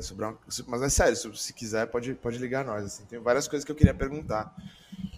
Porque eu suponho muita coisa, né? Eu suponho e, coisas e, demais, assim. E é dessas suposições que eu queria se, é, comentar. Tipo, eu queria que a gente pudesse entrar nesse, nesse papo do, do conceito de cada disco, assim. E aí, ah, tipo, não, sei, não, sei, qual, não sei qual, sobre qual você quer falar, mas eu pensei justamente no nada como. Você falou de da ponte para cá, e eu queria que a gente viajasse um pouco aí no, no nada como um dia após o dia, tipo, qual que é. Porque eu comecei a pirar muito nessa coisa do. Da, a primeira faixa é o cara acordando, e tipo, na última faixa é, tipo, é, é na madrugada, né? Tipo, quatro da manhã, eu, eu, ninguém me. O mundo, é? eu vejo o mundo e ninguém me vê. Eu fico muito. Comecei a viajar, tipo, será que isso passa num dia? Será que são várias cenas? Do, será que o cara morreu porque tomou tiro no começo do disco? Sabe? Eu fico, comecei a eu queria saber muito qual que é a sua visão. Então, não, é isso, é um dia, é exatamente isso. Assim, é, é um conceito que, bom, é, tem no cara vapor também, mas eu, eu, eu peguei o que tinha do Don L e, e acabei transformando nisso. Foi meio inconscientemente. Mas é um dia, cara, pelo amor de Deus, cara. A primeira música é isso, né? Isso que é uma coisa mais louca, porque a segunda música é do Despertador, né? A primeira música o cara acorda com os tiros. Isso, é. Não, não, não, não. Não, a primeira música é mais. Não, tem uma introduçãozinha. É, aí depois tem os tiros, mas aí o cara entra o despertador, né? Mas você pediu, né? É, sou mais você. Sou mais você. A selva é, gloriosa e luxuriosa, né? E ao mesmo tempo ela. Ela ataca os humildes demais, essa porra.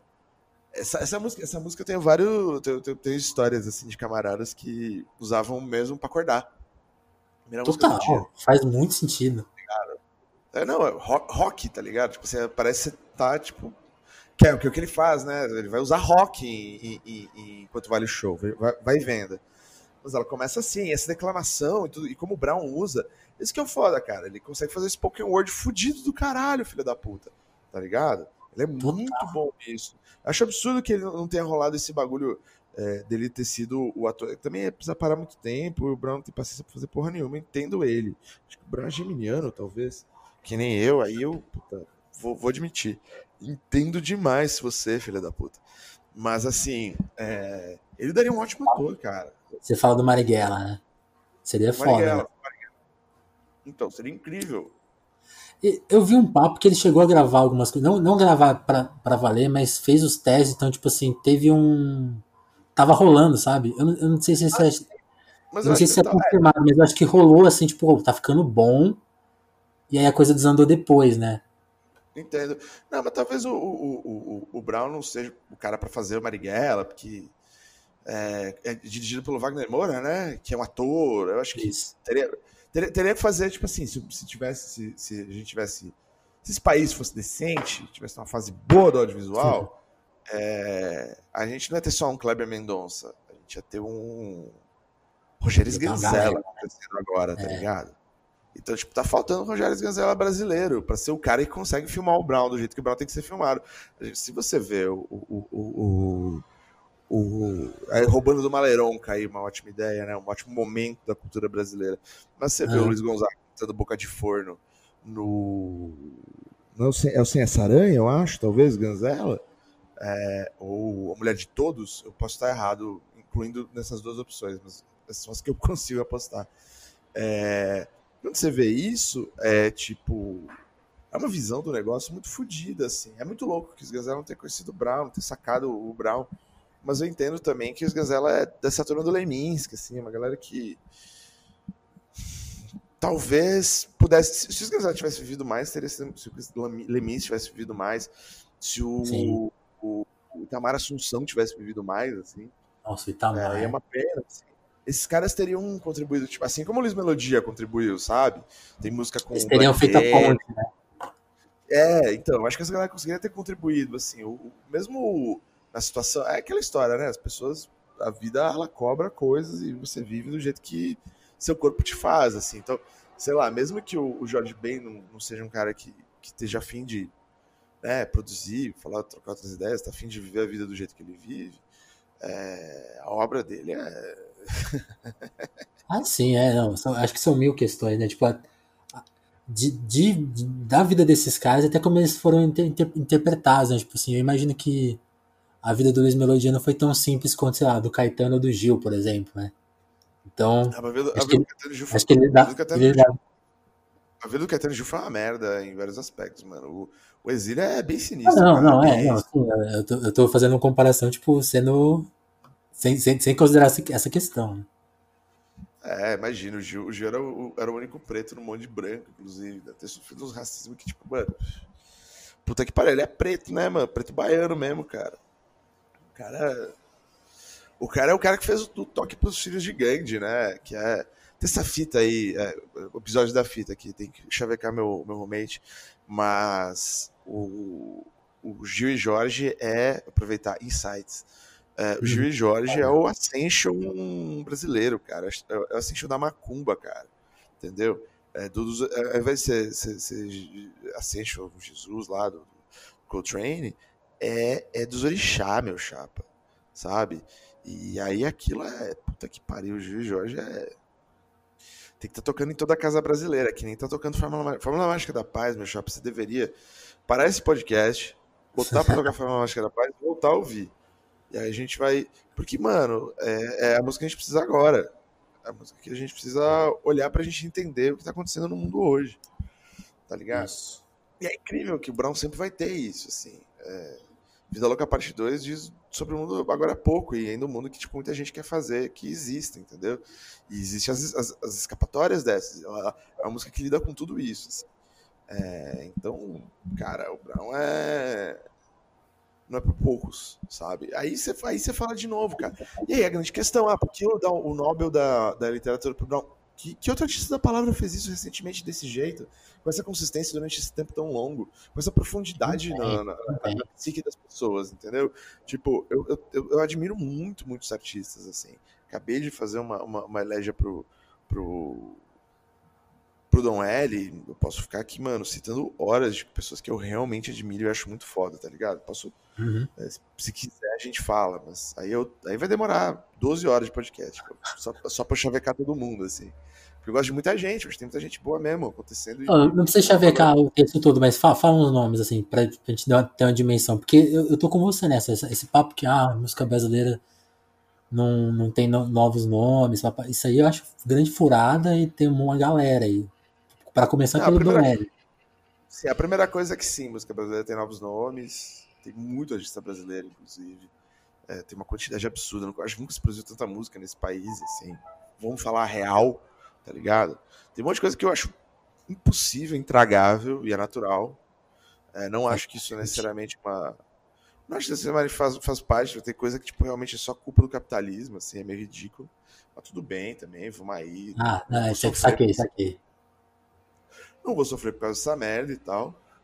A gente tá num momento muito sinistro. O grande lance é que a música brasileira, é como o Caetano fala, quando eu pergunto pro Caetano, Caetano, o que, que você acha, né? Você não fez sucesso no norte, né? No, no, no primeiro mundo aí e tal. O Caetano fala, acho que ele fala isso na entrevista pro Pasquinha, ele fala, mas eu não vejo nenhum problema, cara. Eu gosto muito da minha posição no Brasil, que eu fiz no Brasil, eu não acho menor em nenhum aspecto, em nenhum momento, do que, do que acontece no primeiro mundo.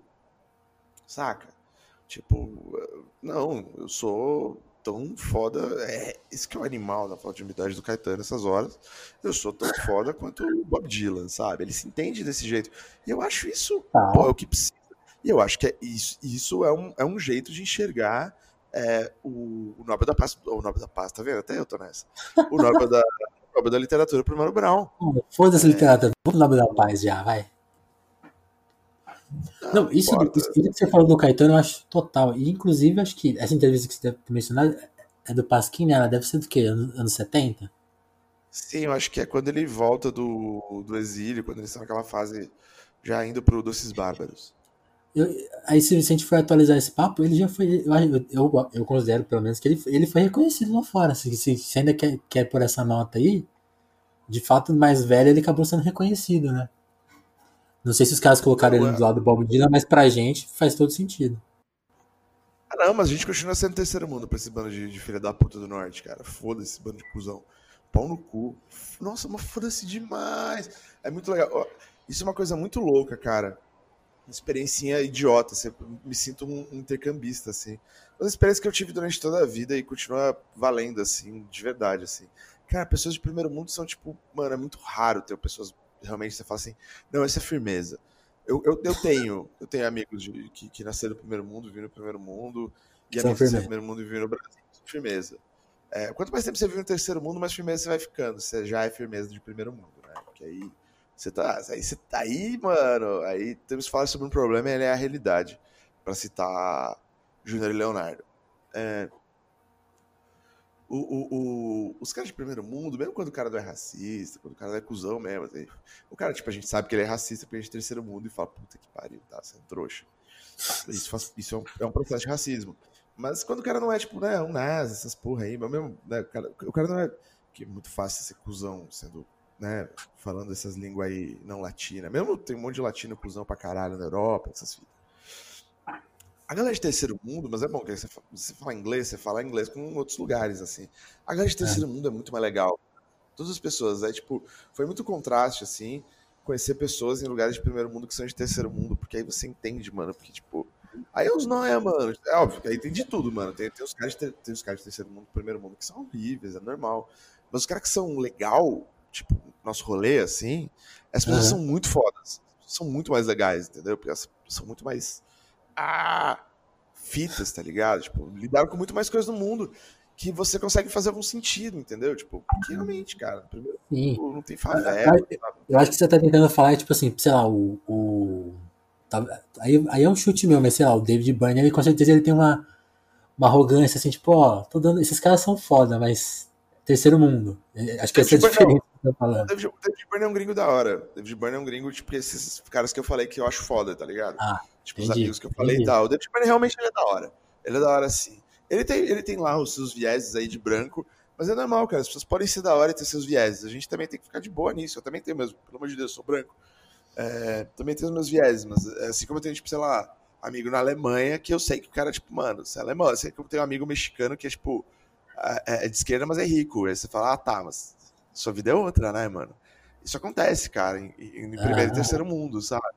Tem um amigo na Alemanha que, mano, você saca tudo, a gente tá junto em tudo, cara, mas o jeito das coisas serem, você não, nunca vai entender, assim. Por outro lado, sim. você é alemão e tal, né? Você nasceu depois da guerra, de outra fita. Legal.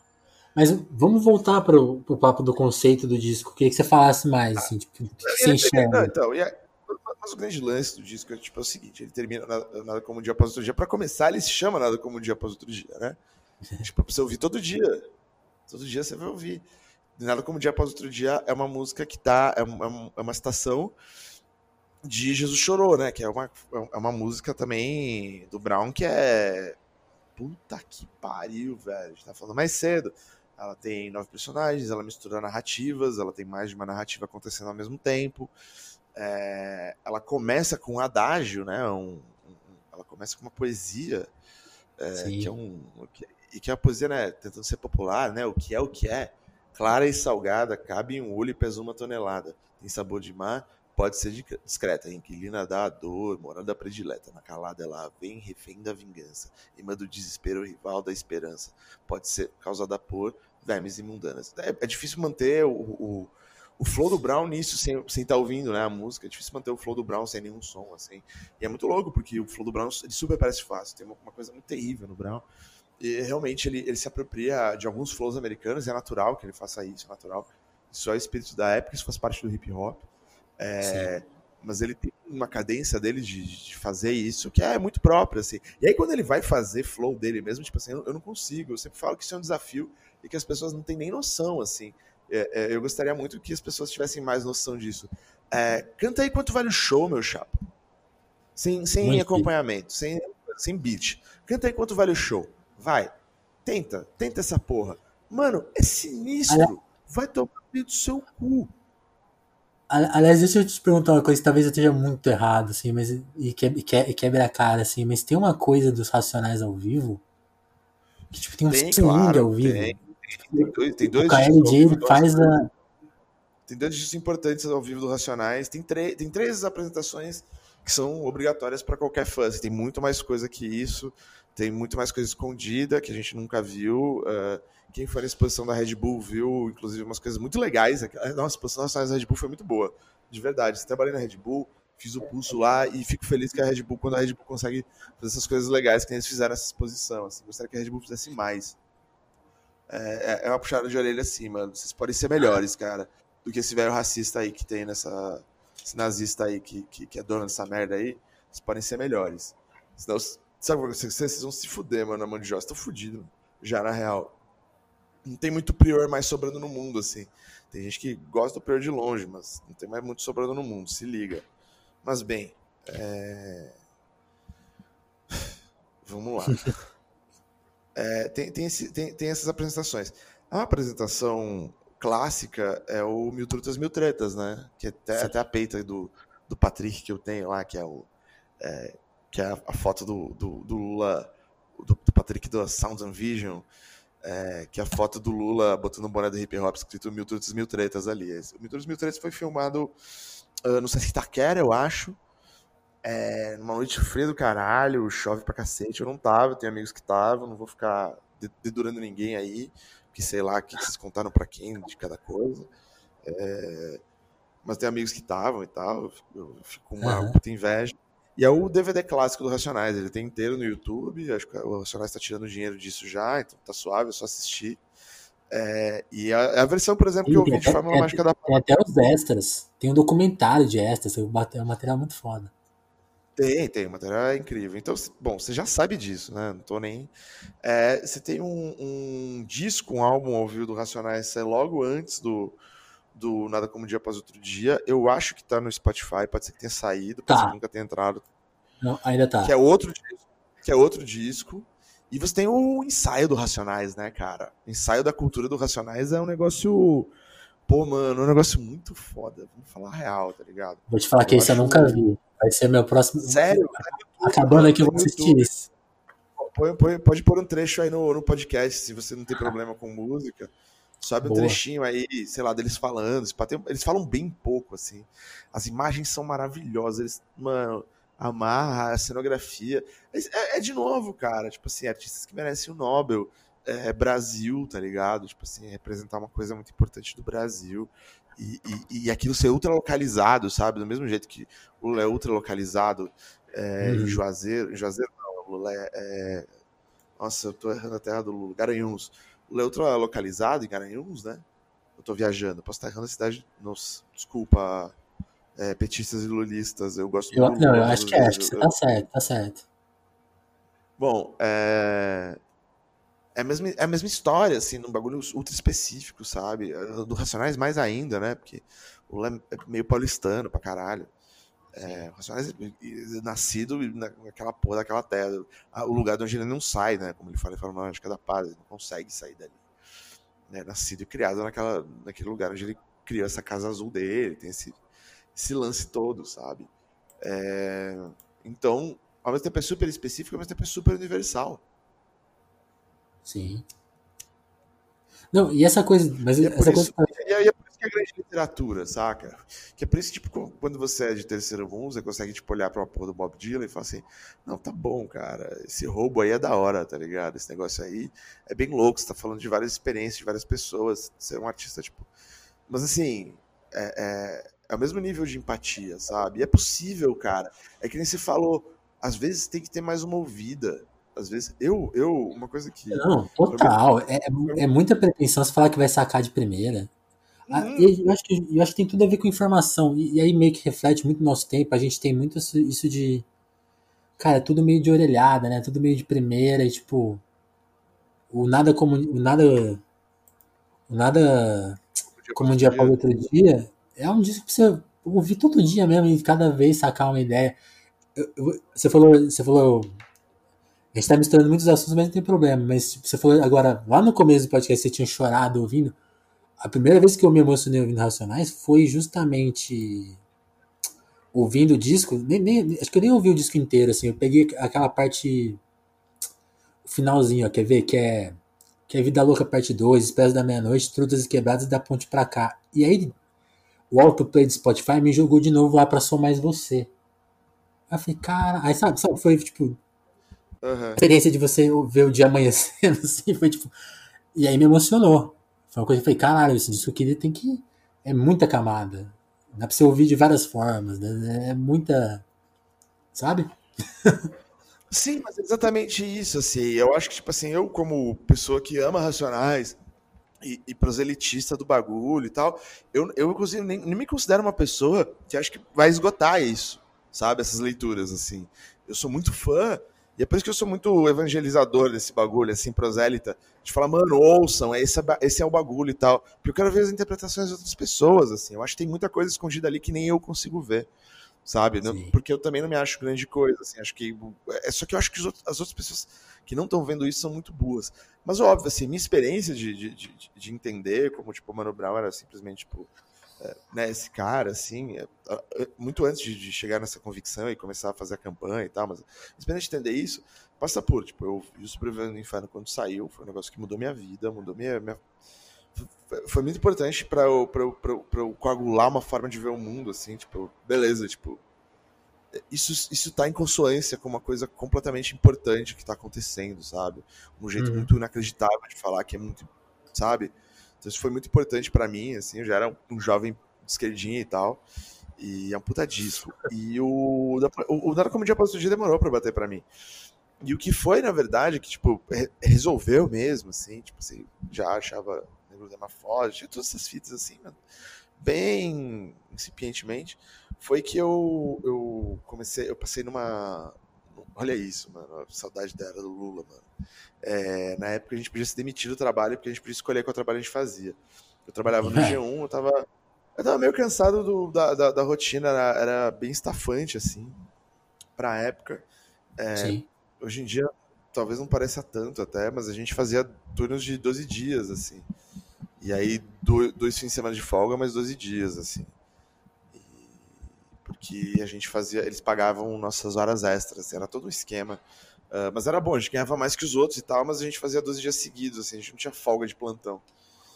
E aí eu, eu me demiti, é, eu queria me demitir, não aguentava mais, tava muito chato de, de trampar muito, assim. Ah, o lugar era legal, aprendi muita coisa lá, foi muito bom, as pessoas que eu tra trabalhei foram incríveis, assim, o lugar foi um negócio muito foda, assim, eu tenho, não, não tenho nenhum arrependimento, pelo contrário, assim, eu tenho muito, muito carinho e gratidão, especialmente pelas pessoas com quem eu trabalhei lá. Mas eu queria sair, né, mano? puta treta do caralho. E dava, na época dava isso. E eu passei num projeto da Funarte para pesquisar a bandinha gauchesca. Eu inventei esse negócio para ver se eu ganhava uma bolsa, assim, ganhar a bolsa. Sabia que isso acontecia e estava interessado até um pouco nisso. Só que ao mesmo tempo, assim, quando eu saí do G1 e tal, e, e, e logo entrei na, ia entrar na Funarte e tal, o Matheus Potumati, outro grande truta que já participou da fita e, bom, irmão da minha vida, assim, é, me chamou para que já tinha me levado para Conrad antes e me ajudou a, chegar, a arranjar um emprego no Geão, já tinha é, é, me chamado para trabalhar na Mais Soma, né, como editor do site, que era tipo assim, caralho, que fita foda. Então nessa época dava para fazer isso. Aí eu tinha que pesquisar sobre bandinha alemã é, no interior do interior de Santa Catarina, assim, não tinha muito dinheiro, assim, ficava muito sozinho, né? namorava a Dani na época e viajava para lugares longe, assim, fiquei uma época na casa da mãe dela lá, é, em Blumenau, pesquisando muita coisa sobre bandinha, e fiquei em Juí também, em região, na, na, na casa dos meus familiares também, pesquisando bandinha. Aí, a grande fita é essa. Pra esses lugares você vai de ônibus muitas vezes, tá ligado? Especialmente no Rio Grande do Sul, assim. Você não tem avião, essas porra, tipo, é, é, é até engraçado, assim, ser cogitável. É tipo, agora tinha melhorado, mas agora depois do Covid, acho que voltamos pro busão, assim, e vai ser estranho, assim. Vai ser caro esse negócio. Ridículo, mas tudo bem, vamos aí. Fora é... as distâncias, né? Não sei, cara, vai demorar pra. O Brasil voltou a ficar grande, quero, quero, quero dizer assim, né? É que mesmo quando normalizar, tudo vai ser meio estranho. Então, a gente vai ver como é que vai ser. Mas, bem, é... no caso do. Onde eu parei? Aí você, aí você falou que você foi pesquisar as bandas, né? As bandinhas. Ah, então, e aí, e aí eu, eu viajava de ônibus, cara. Eu, eu, eu tinha, tinha esse emprego. Eu gostava muito de rap, mas assim, era soma, tá ligado? Não era tipo um bagulho, tipo assim, se você fã de rap. Mano, a gente, era, a gente era vanguarda de escrever sobre hip hop na época, junto com a Vice, com a Leronca. Era basicamente Sim. isso que tinha na época. É, com alguns guerreiros da resistência, que são realmente pessoas muito importantes, assim, que eu respeito muito, eu acho muito foda. E, e me inspiraram e me ensinaram muito. Mas era aquilo, cara, que tem essa porra aí, tá ligado? É, tipo, você vai ter que ser muito bom nessa fita, assim. E eu gostava já. Só que aí eu fiquei viajando, mano. Eu, eu, eu botava o nada como dia para outro dia pra tocar no repeat, assim, basicamente. E com o tempo eu fui cortando, assim, fui focando nas do Brown. E esses trutas aí, o Maleronco, o Arthur Dantas e o, e o Matheus Potomati, assim, é, junto com o Bode, de certa forma, o Linares, o Marcelo, uh, e, e, outros malucos, assim, que, que tem experiência de periferia, tipo, vários rappers amigos meus e tal. Essa galera toda foi me contando coisas a respeito desse disco, a respeito do que eram Racionais e tudo mais, assim. Esse, e, e, você vai fazendo isso e vai ouvindo. Aí você incorpora um, um, universo tremendo, assim. Talvez seja um lance, tipo, ter que contar um pouco mais essa história, assim. E eu acho que o Racionais não, não, não, não, não se usou disso.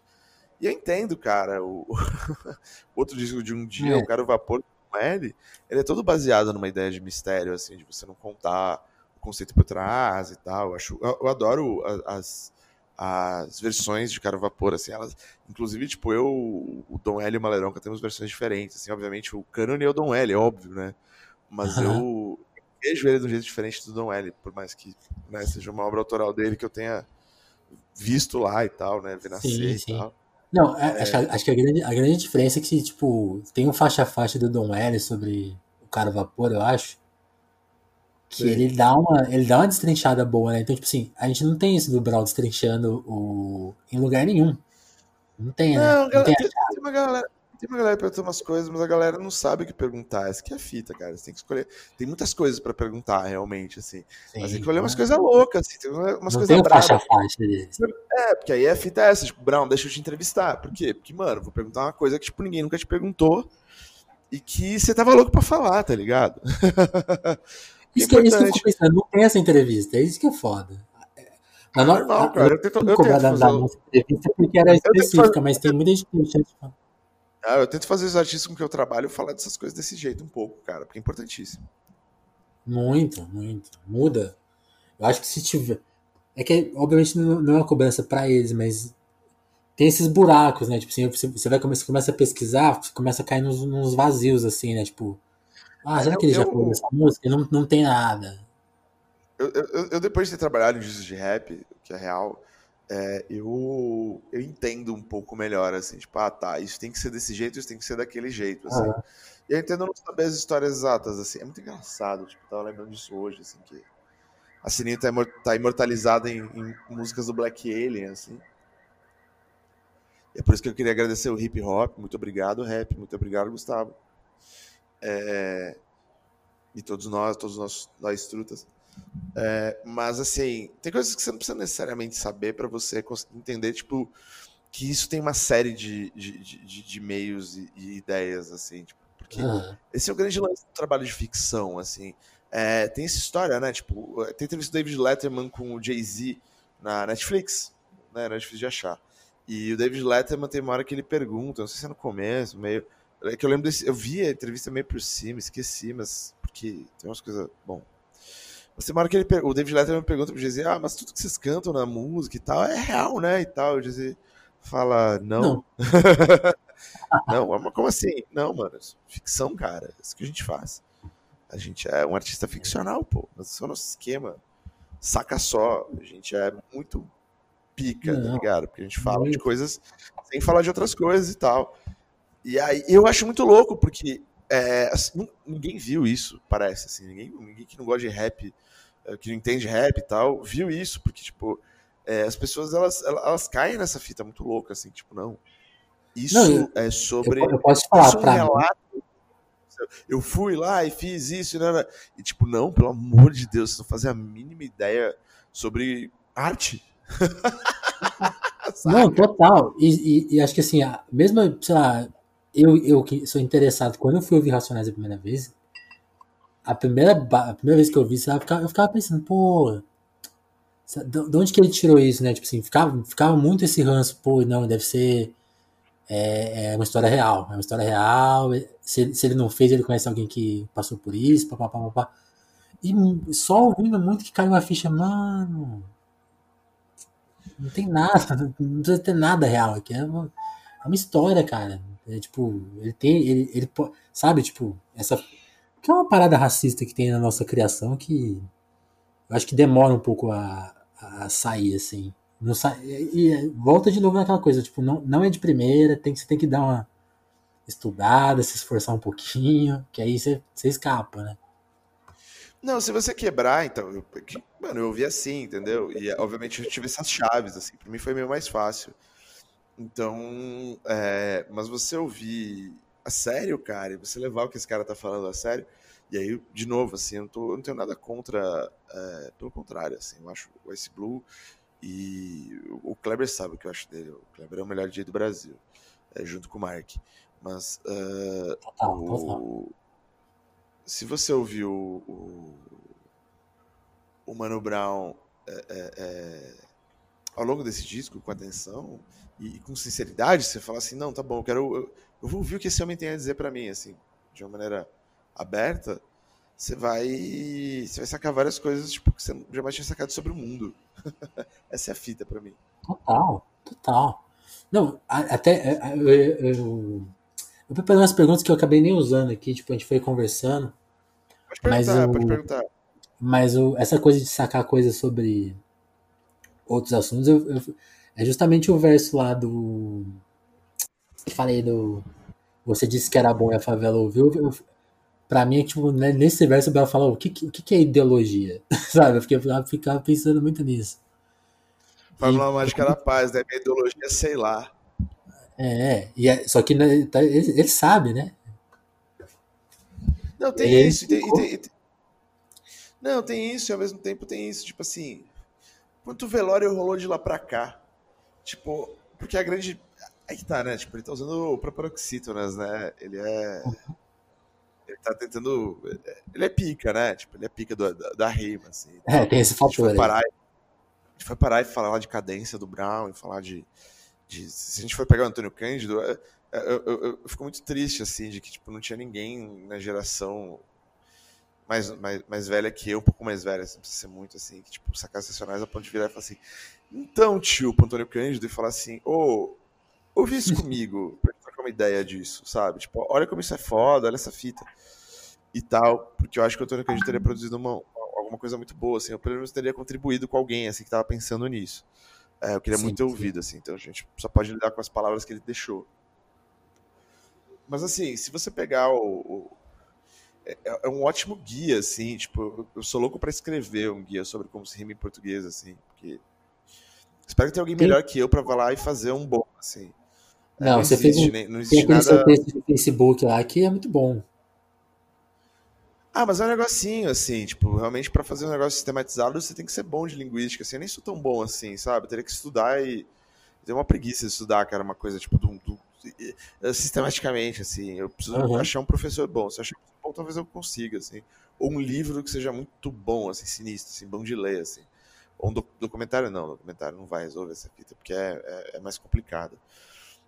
Mas ainda assim, um cara de linguística e chegar e falar assim, mano, saca só, sabe? Tipo, não necessariamente só de linguística, mas de semântica, de, de, de literatura mesmo, assim, e falar, ó, o cara tá colocando isso, tem paralelo com isso, na literatura brasileira. São várias coisas, tá ligado? Hum. É, tipo, cara, você pensa que, tipo, a, a, a, a ideia do Brown de Paraíso, cara, ela mistura um pouco o Darcy Ribeiro, né? Aquele Eden lá que o Darcy Ribeiro resgata, né? Tipo, que não é só dele e tal, mas que ele resgata com uhum. o, o, o, o, Macunaíma, saca? Que é, tipo, visto na, na, na, TV, pelo, no cinema pelo Grande Otelo. É, que esse bagulho é meio preguiçoso, sabe? Tipo assim, é assumir a indolência como uma vantagem, assim, tipo, falar, tipo, o Morano tá certo não pelos motivos, sabe, pelos motivos errados, saca? Tipo, não porque ela vem do índio, assim, mas porque ela vem de uma noção de que, tipo, o mundo pode ser melhor, sabe? O mundo Total. pode ser mais fácil para todo mundo. Eu acho que essa é a grande fita, assim. Por exemplo, é muito fácil plantar comida hoje. Literalmente muito fácil, assim, do que já foi.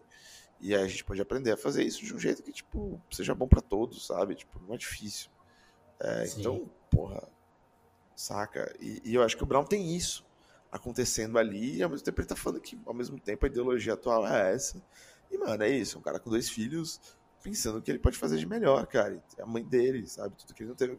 É como, como ele, ele fala em, em Da Ponte Pra Cá, eu nunca tive bicicleta ou videogame, agora eu quero um mundo igual Cidadão Kane. Exato.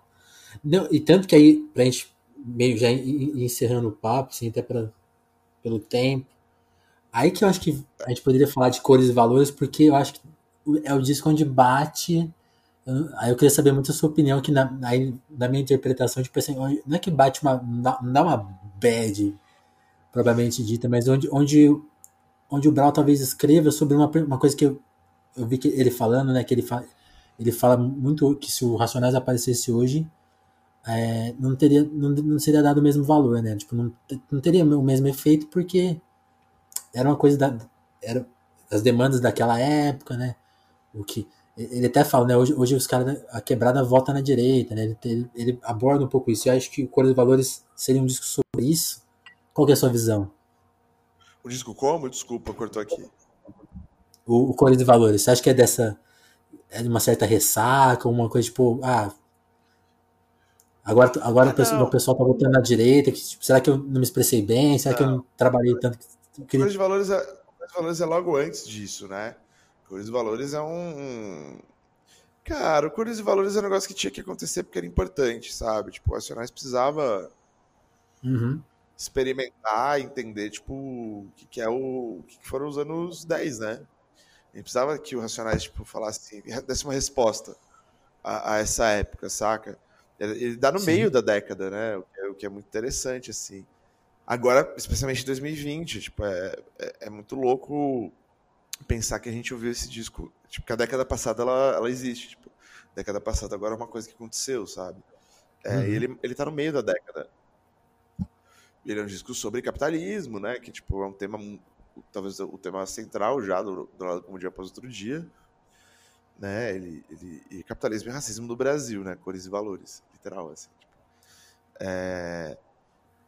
E aí você tem realmente pontos assim que são inacreditáveis, assim, que põem ele como um disco da década, quase, sabe? Tipo, não, se não necessariamente o um dos, assim, porque, tipo, além de quanto vale o show, você tem final da Neguinho, você tem cores e valores, você tem as, as finais do Brown ali, que, que, né, que são esse prelúdio aí pro, pro Big Nipe. É, é não, eu, eu proponho o prelúdio do Bugnipe total, né? Como? Não, assim, eu, por exemplo, por exemplo eu, eu, te proponho, eu fico pensando assim, é, é, é o prelúdio pro Bugnipe literalmente por, por ter versos repetidos, mas também, tipo assim, eu, é, é, é o personagem que, se, que busca uma fuga, né? Tipo, a fuga é o amor, tem, tem esse papo, né?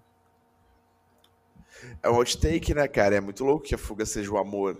Que o amor seja interpretado como fuga, tá ligado? Pelo, pelo Brown, pelo. Né? E...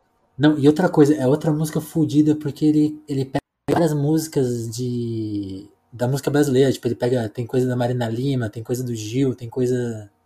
É, é tem muito verso bom nessa música. É, então, é, é, é, um negócio meio a mais, assim. Mas essa que é a fita, cara. O Brown, ele, ele é um cara que vem e dá lições, né, mano? Por isso que, tipo, quanto vale o show é tudo isso. E, e esse que é o grande lance, assim, tipo, você tá vendo uma banda que, um grupo que tá tentando dentro, cara, dentro dos individualismos, porque, vamos falar real, cara, esse conceito de banda de rock é um porre, tá ligado? Tipo, legal, mano, sei lá, quando você é adolescente e tal, tem um clique onde vocês são obrigados a produzir uma obra de arte juntos. Mas você pode ser amigo das pessoas sem produzir uma obra de arte juntos, sabe? Sim. Pode produzir obras de arte com quem não é seu amigo, inclusive. Seja bem-vindo, assim. Isso é o mundo adulto. É... Mas o grande lance é que, tipo, é... eles conseguirem se encontrar e, e, e, mostrar e fazer esse experimento é muito mais que válido, assim. Até porque, tipo, realmente, tipo, nem... A, a tem vários beats muito fodas nesse disco, assim. E tem várias respostas muito boas, assim, especialmente do Brown. O Brown é, tipo, porra, sinistro, assim. Eu sei que, tipo, é, eu, eu não sou agradado pelo disco como um todo, assim, eu tenho minhas ressalvas reais, assim, mas paciência, sei lá, mano. Ah, sei lá, mano. A galera idolatra tanto disco meio, meio, meia, meia boca de branco, assim, que não tem problema nenhum, cara. Eu gosto de vários. Eu sou, mano, sou roqueiro do caralho. A galera idolatra várias fitas que, tipo assim, pô, mano, mano pô, não chega perto disso. Não chega perto disso. E aí, de novo, mano, é, é que nem a crítica racista à literatura, aos literatos racista brasileiro. É, se você não, não entende isso, cara, você não, você não tá preparado para escrever em nome do Brasil. De volta. Tipo, da, da, da, da, de Angola são melhores que vocês, assim, os brancos de Angola. Vai tomar no cu, velho. Não, e de volta, é outro disco que exige muita. Exige muito tempo. Eu, eu lembro que a crítica inicial dele era muito tipo, putz, é um disco curto dos Racionais, né? Tipo, tinha uma crítica do som, tinha várias críticas assim, meio que. Aí, tipo, acho que até eu meio talvez tenha embarcado nessa. E ouvindo o disco ao longo dos anos, para mim era tipo assim, um disco um dos mais profundos, porque tipo, exige que você ouça toda a obra anterior para você sacar os versos que são que ah, vêm repetidos, os versos que vêm atualizados, é, samples que eles jogam, né, as, os interlúdios ali que entram. Tipo, não, cara, que é uma obra mais complexa que essa que exige 20 anos de trampo. Não, e tem, e tem, e tem exato, e, tem, e ao mesmo tempo tem tipo é, os caras falando uh, tipo, é, sobre. É, cara, os caras rimando. O Brown, ele tá rimando. Ele tá fazendo rima, umas, umas rimas que a galera chama de multissilábicas, como ele nunca fez, assim. Porque ele tá puto. Ah, é, os moleques acham que é assim, então deixa eu fazer esse bagulho, tá ligado? E ele vem, tipo, porra, mano. Então, assim, desse ponto de vista técnico, tá ligado? Tipo, do, do NAS do bagulho, do ai, ai meu Eminem, do meu saco, tá ligado? É tipo, porra, mano, é sinistro do, tá tirando, tá ligado? Outra coisa. Tem uma coisa que o, que, o, que o Ed Rock faz, que tipo assim, que é com uma palavra só, eu nem sei se tem nome isso, mas tipo, que ele faz. Eu não sei, eu nem sei se eu, se, se, eu, se eu tô me expressando bem, mas ele também faz uma coisa técnica, assim, ele, parece ele, meio que uma palavra vira um verso, sabe? Mas eu. Ah, sim. Deixa eu ver. Assim, eu não vou lembrar, eu não vou lembrar, porque realmente é isso. Eu sou, eu sou, eu sou Brown Mas, Nobel. É, isso não quer dizer nada do. Vou até pegar aqui, ó. Quer ver? É hipertosica que ele faz isso, quer ver? Não, mas. É, ah, cara, mas esses caras são macaco velho, né, velho? Não, é muito foda. Mano, é muitos anos de carreira, meu chapa. Esses caras estão aí desde que tem o bagulho, eles são os melhores. Não dá pra esperar que os caras não vai ser. É foda-se, tá ligado? Tipo, o grande lance é esse, cara, que, tipo, ao mesmo tempo é muito foda, porque, tipo, é, é muito acima do prumo, tá ligado? Tem que lidar com o Mano Brown, é o Brown. E aí o Brown é isso, cara, o Brown é o nome da literatura.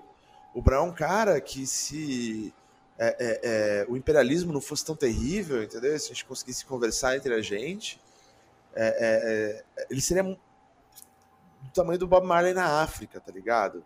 Total. Se conseguisse que fosse entendido, especialmente, tipo, mano, óbvio, eu, eu, eu tô ligado, tipo, em Angola e Moçambique acontece e tudo mais, mas assim, eu acho que daria pra ir muito mais longe, sabe? Mas o imperialismo impede a gente de várias coisas. Uhum. Não, a parte que eu tava falando é que, é que ele fala, é deprimente, inocente. Sabe, essa, essa coisa de fazer. Tipo, é muito foda. Eu Indecente. Ou... Ah, não tá ouvindo? Tô te ouvindo. Você quer fechar e Pra terminar? Rapidinho. Aí você termina, eu falo e vamos. Deixa eu ver. Não, agora, agora eu meio que me perdi aqui, pera. Ah. Pera aí. Se quiser, eu subo o seu aqui. Não, mas, não, não, tá certinho. Não, Maria, acho que era isso que a gente tinha pra, pra falar. Eu, eu, eu, ia comentar do verso do, do, do Ed Rock, mas uh, deixa, vamos. Deixa também o pessoal agora ir pesquisar, né? Ouvir os discos. Não, só a favor. Tem, é, tem, palavras finais ou a gente fechou? Não, vamos, vamos fechar, assim. Eu acho que. Eu acho que a gente conseguiu falar de todos os aspectos que eu queria, né? Tipo, o que, o que quando, quando, quando você manda essa tese tipo, de, de fazer essa campanha, o que, que ela significa? A gente falou. A gente deu uma geral na, na evolução do Brawl como letrista. E na relevância dos Racionais também, né? Até como que passa pela crítica, como que deixou de passar também, em alguma medida. E falando também da coisa que eu acho mais foda, que eu queria muito falar com você para ver mesmo a sua visão, que era dos, dos conceitos de cada disco, assim. Acho que queria meio levantar essa bola para até e até para você. Eu, por exemplo, quero escrever mais, quero pesquisar mais, é tipo é uma coisa muito ah, se você quiser gravar sobre isso, eu não falei direito, né? Eu posso falar rápido. Não, mas, mas vamos lá. Acho que é, é, coisa, é muito. É, assim, é uma primeira conversa, sabe? Tipo, é o início. Tá bom, é só me chamar. Tô sempre aqui para falar de, de, racionais, é só me chamar, mano.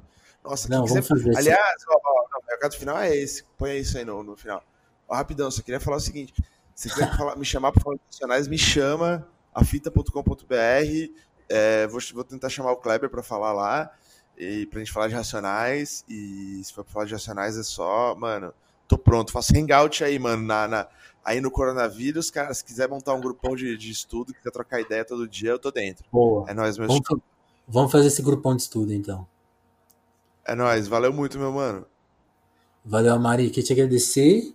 A gente acabou nem falando, só vamos deixar um recado aqui, então, pros, pros fortes que chegaram até agora, buscarem a sua tradução pro contágio social.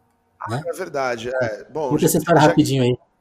Já que vocês chegaram agora no, no resto do terceiro mundo aí, no final do final, é, eu traduzi Contágio Social, Social Contagion, que é um artigo do coletivo chinês comunista libertário Huang, que não gosta do Partido Comunista Chinês, que não gosta do, do Xi Jinping, que fala mal pra caralho da China e fala mal pra caralho do capitalismo. É, é, muito bom, muito bom, muito bom. Um negócio que faz a gente pensar de verdade, assim. E faz a gente pensar sobre a quarentena, cara, que é uma coisa que eu, que eu, que eu, que eu achei muito legal. Pensando agora quando as coisas estão acontecendo, assim. Como que é a gente tá isolado. E, mano, a gente sendo brasileiro ainda, né? Essa desgraça aí. Essa desgraça maravilhosa que gosta mesmo de abraçar, beijar, tá junto, se ver, encostar, respirar o mesmo ar, assim. A gente gosta pra caralho disso. Isso eu acho super saudável para nós. Isso, acho super saudável para nós, é, é, mentalmente falando, assim. Acho que faz a gente. E é o que eu acho que a gente deveria pensar agora que a gente está sozinho, sabe? deveria muito pensar a respeito do como é bom estar é, tá junto com as pessoas e como as pessoas podem ser legais umas com as outras, tá ligado? Que as pessoas podem ser boas umas com as outras no momento quando você tá sozinho, cara. É, é isso aí. Seja bem-vindo, cara. É, é uma treta, não é? É uma treta. Então.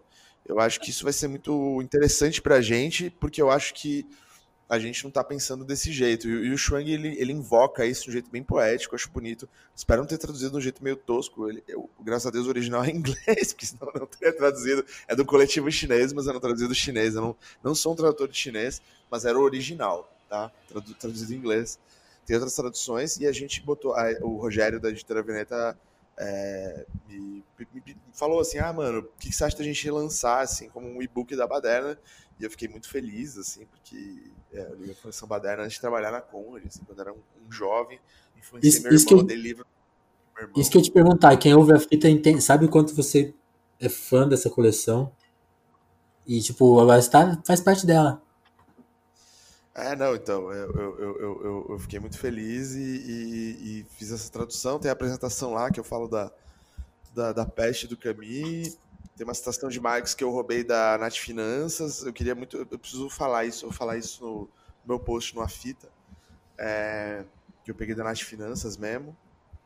É, o da, da, a teoria da mais-valia parte 2? Isso, isso, a Nath Finanças que, que postou esse, essa aspa eu achei muito foda, assim, eu, eu, eu, eu puxei, tá ligado? Porque é, acho que, que tem, resumia muito o que eu tava pensando na época, o que eu penso até o momento, assim. Que é sobre, tipo. É, continua sendo, é muito ridículo, cara. Mas tudo bem, cara. É um processo nosso, é um trabalho nosso. E é por isso que eu falo de racionais, por isso que eu falo de arte, por isso que, tipo, quando me chamarem para falar disso, eu vou falar. E eu sempre tento encher o saco. Que é tipo. É, é o que vai salvar a gente, tá ligado? É, é, é, é meio o, o, o, o, que a gente quer do mundo, sabe? Tipo, aí quando você fica sozinho e passar todo esse tempo, tipo assim, ah, pode ser um bando de filho da puta, pode tentar te fazer miserável, mas assim, esses caras morrem, mano. Esses caras estão tudo fudido. Esses caras são todos filhos da puta, foram filho da puta com a gente, mano. Quiseram dividir um tostão com nós. E aí, mano? Entendeu? Tipo, e aí todo mundo fica pensando nisso todo dia, tá ligado? Tipo assim, os caras tentam chegar na gente no zap. Mas, mano, uma hora você tá lavando a louça. Uma hora, mano, você tá tomando um banho né? Ou está lendo um livro, ou está. Mano, está sonhando, as pessoas estão sonhando loucamente, as pessoas estão sonhando loucas nesse momento, tá ligado? Como aconteceu durante é, é, o, o, a ascensão do fascismo na Europa, durante a Segunda Guerra Mundial no Ocidente, em vários momentos, provavelmente durante a, a Revolução é, Comunista na Rússia, assim, em vários momentos as pessoas sonharam loucamente, as pessoas estão sonhando loucamente, assim. Isso é Sim. global. Isso não está acontecendo aqui, assim. Acho que nada, nenhum evento foi tão global antes na história da humanidade, para falar uma real, assim. Por mais que tipo seja só um terço da humanidade que esteja em quarentena, Sim. ainda assim, tipo.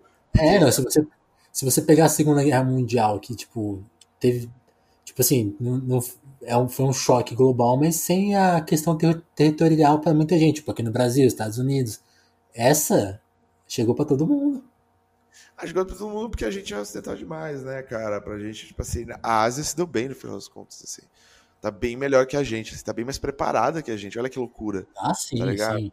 A Ásia tá bem mais preparada. A gente não se paga pau de branco, né? De europeu e americano. A gente é, bom, nosso presidente é o Bolsonaro. Não, total, total, cara. E, e, a gente vai passar uma vergonha com isso, porque quando passar, a, a questão chinesa vai ser tipo assim, pô, foi um dos que lidou melhor. E agora, que gente, agora que a gente tá confrontando todo esse racismo que tem com os chineses, tipo assim, CNN, essa CNN da vida aí, né? Que, que, fa, que põe, vai fazer um debate lá, põe uma mina que fala em vírus chinês, vírus, vírus do Partido Comunista, blá, blá, blá. Isso, isso, então, isso é um negócio, isso é um negócio que você não pode você não pode botar isso como, como, como se fosse uma, uma verdade. Não, mas meu medo é, é, é, é os caras venderem como se fosse os americanos que levaram o vírus para a China, né? Tem essa contraversão aí do, do Partido Comunista Chinês. E essa aqui é a fita do Chuang, assim, tipo, não, não, a gente não quer aceitar nenhuma dessas realidades.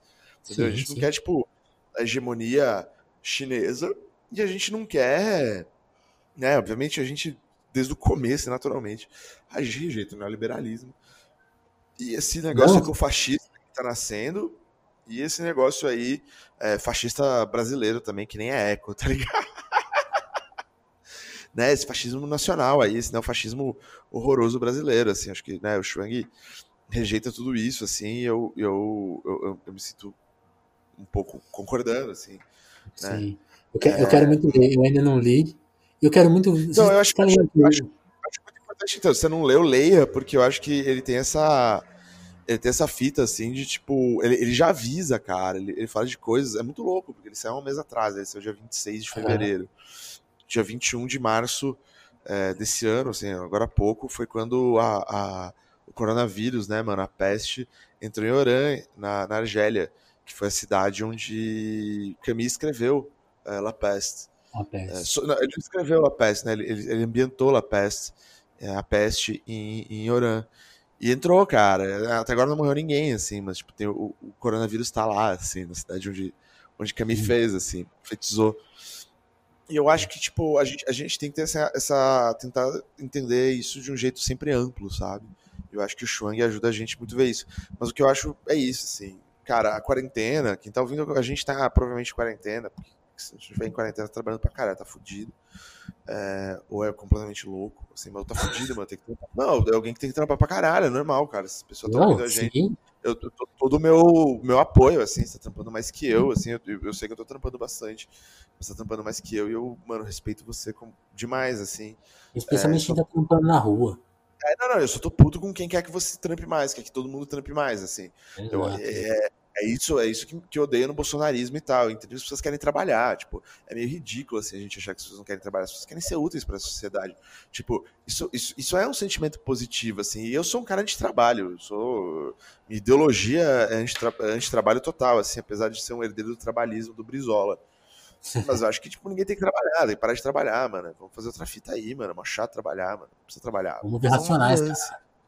É, mas, mas o grande lance é, tipo, mano, você tem que ser obrigado a trabalhar nessa merda, tá ligado? Então eu sei quem tá preocupado e quem, quem tem que trabalhar, tipo, é natural. É, é, meio ridículo, tipo, alguém pensar que a gente estivesse pensando nisso. O grande lance é que a gente acha que quem, tem, quem a gente diz que tem que trabalhar, tipo, não, não pode. É, não deveria, não, não, é necessário, a gente deveria pagar para as pessoas não trabalhar. É natural, é simples. Essa é a posição de esquerda a respeito do coronavírus, tá ligado? Sim. É meio assustador que a direita, tipo, fique tentando pintar outra coisa, sabe? É, e é, é, terrível da esquerda, tipo, não olhar e falar assim, mano, é disso que a gente tem que falar, tá ligado?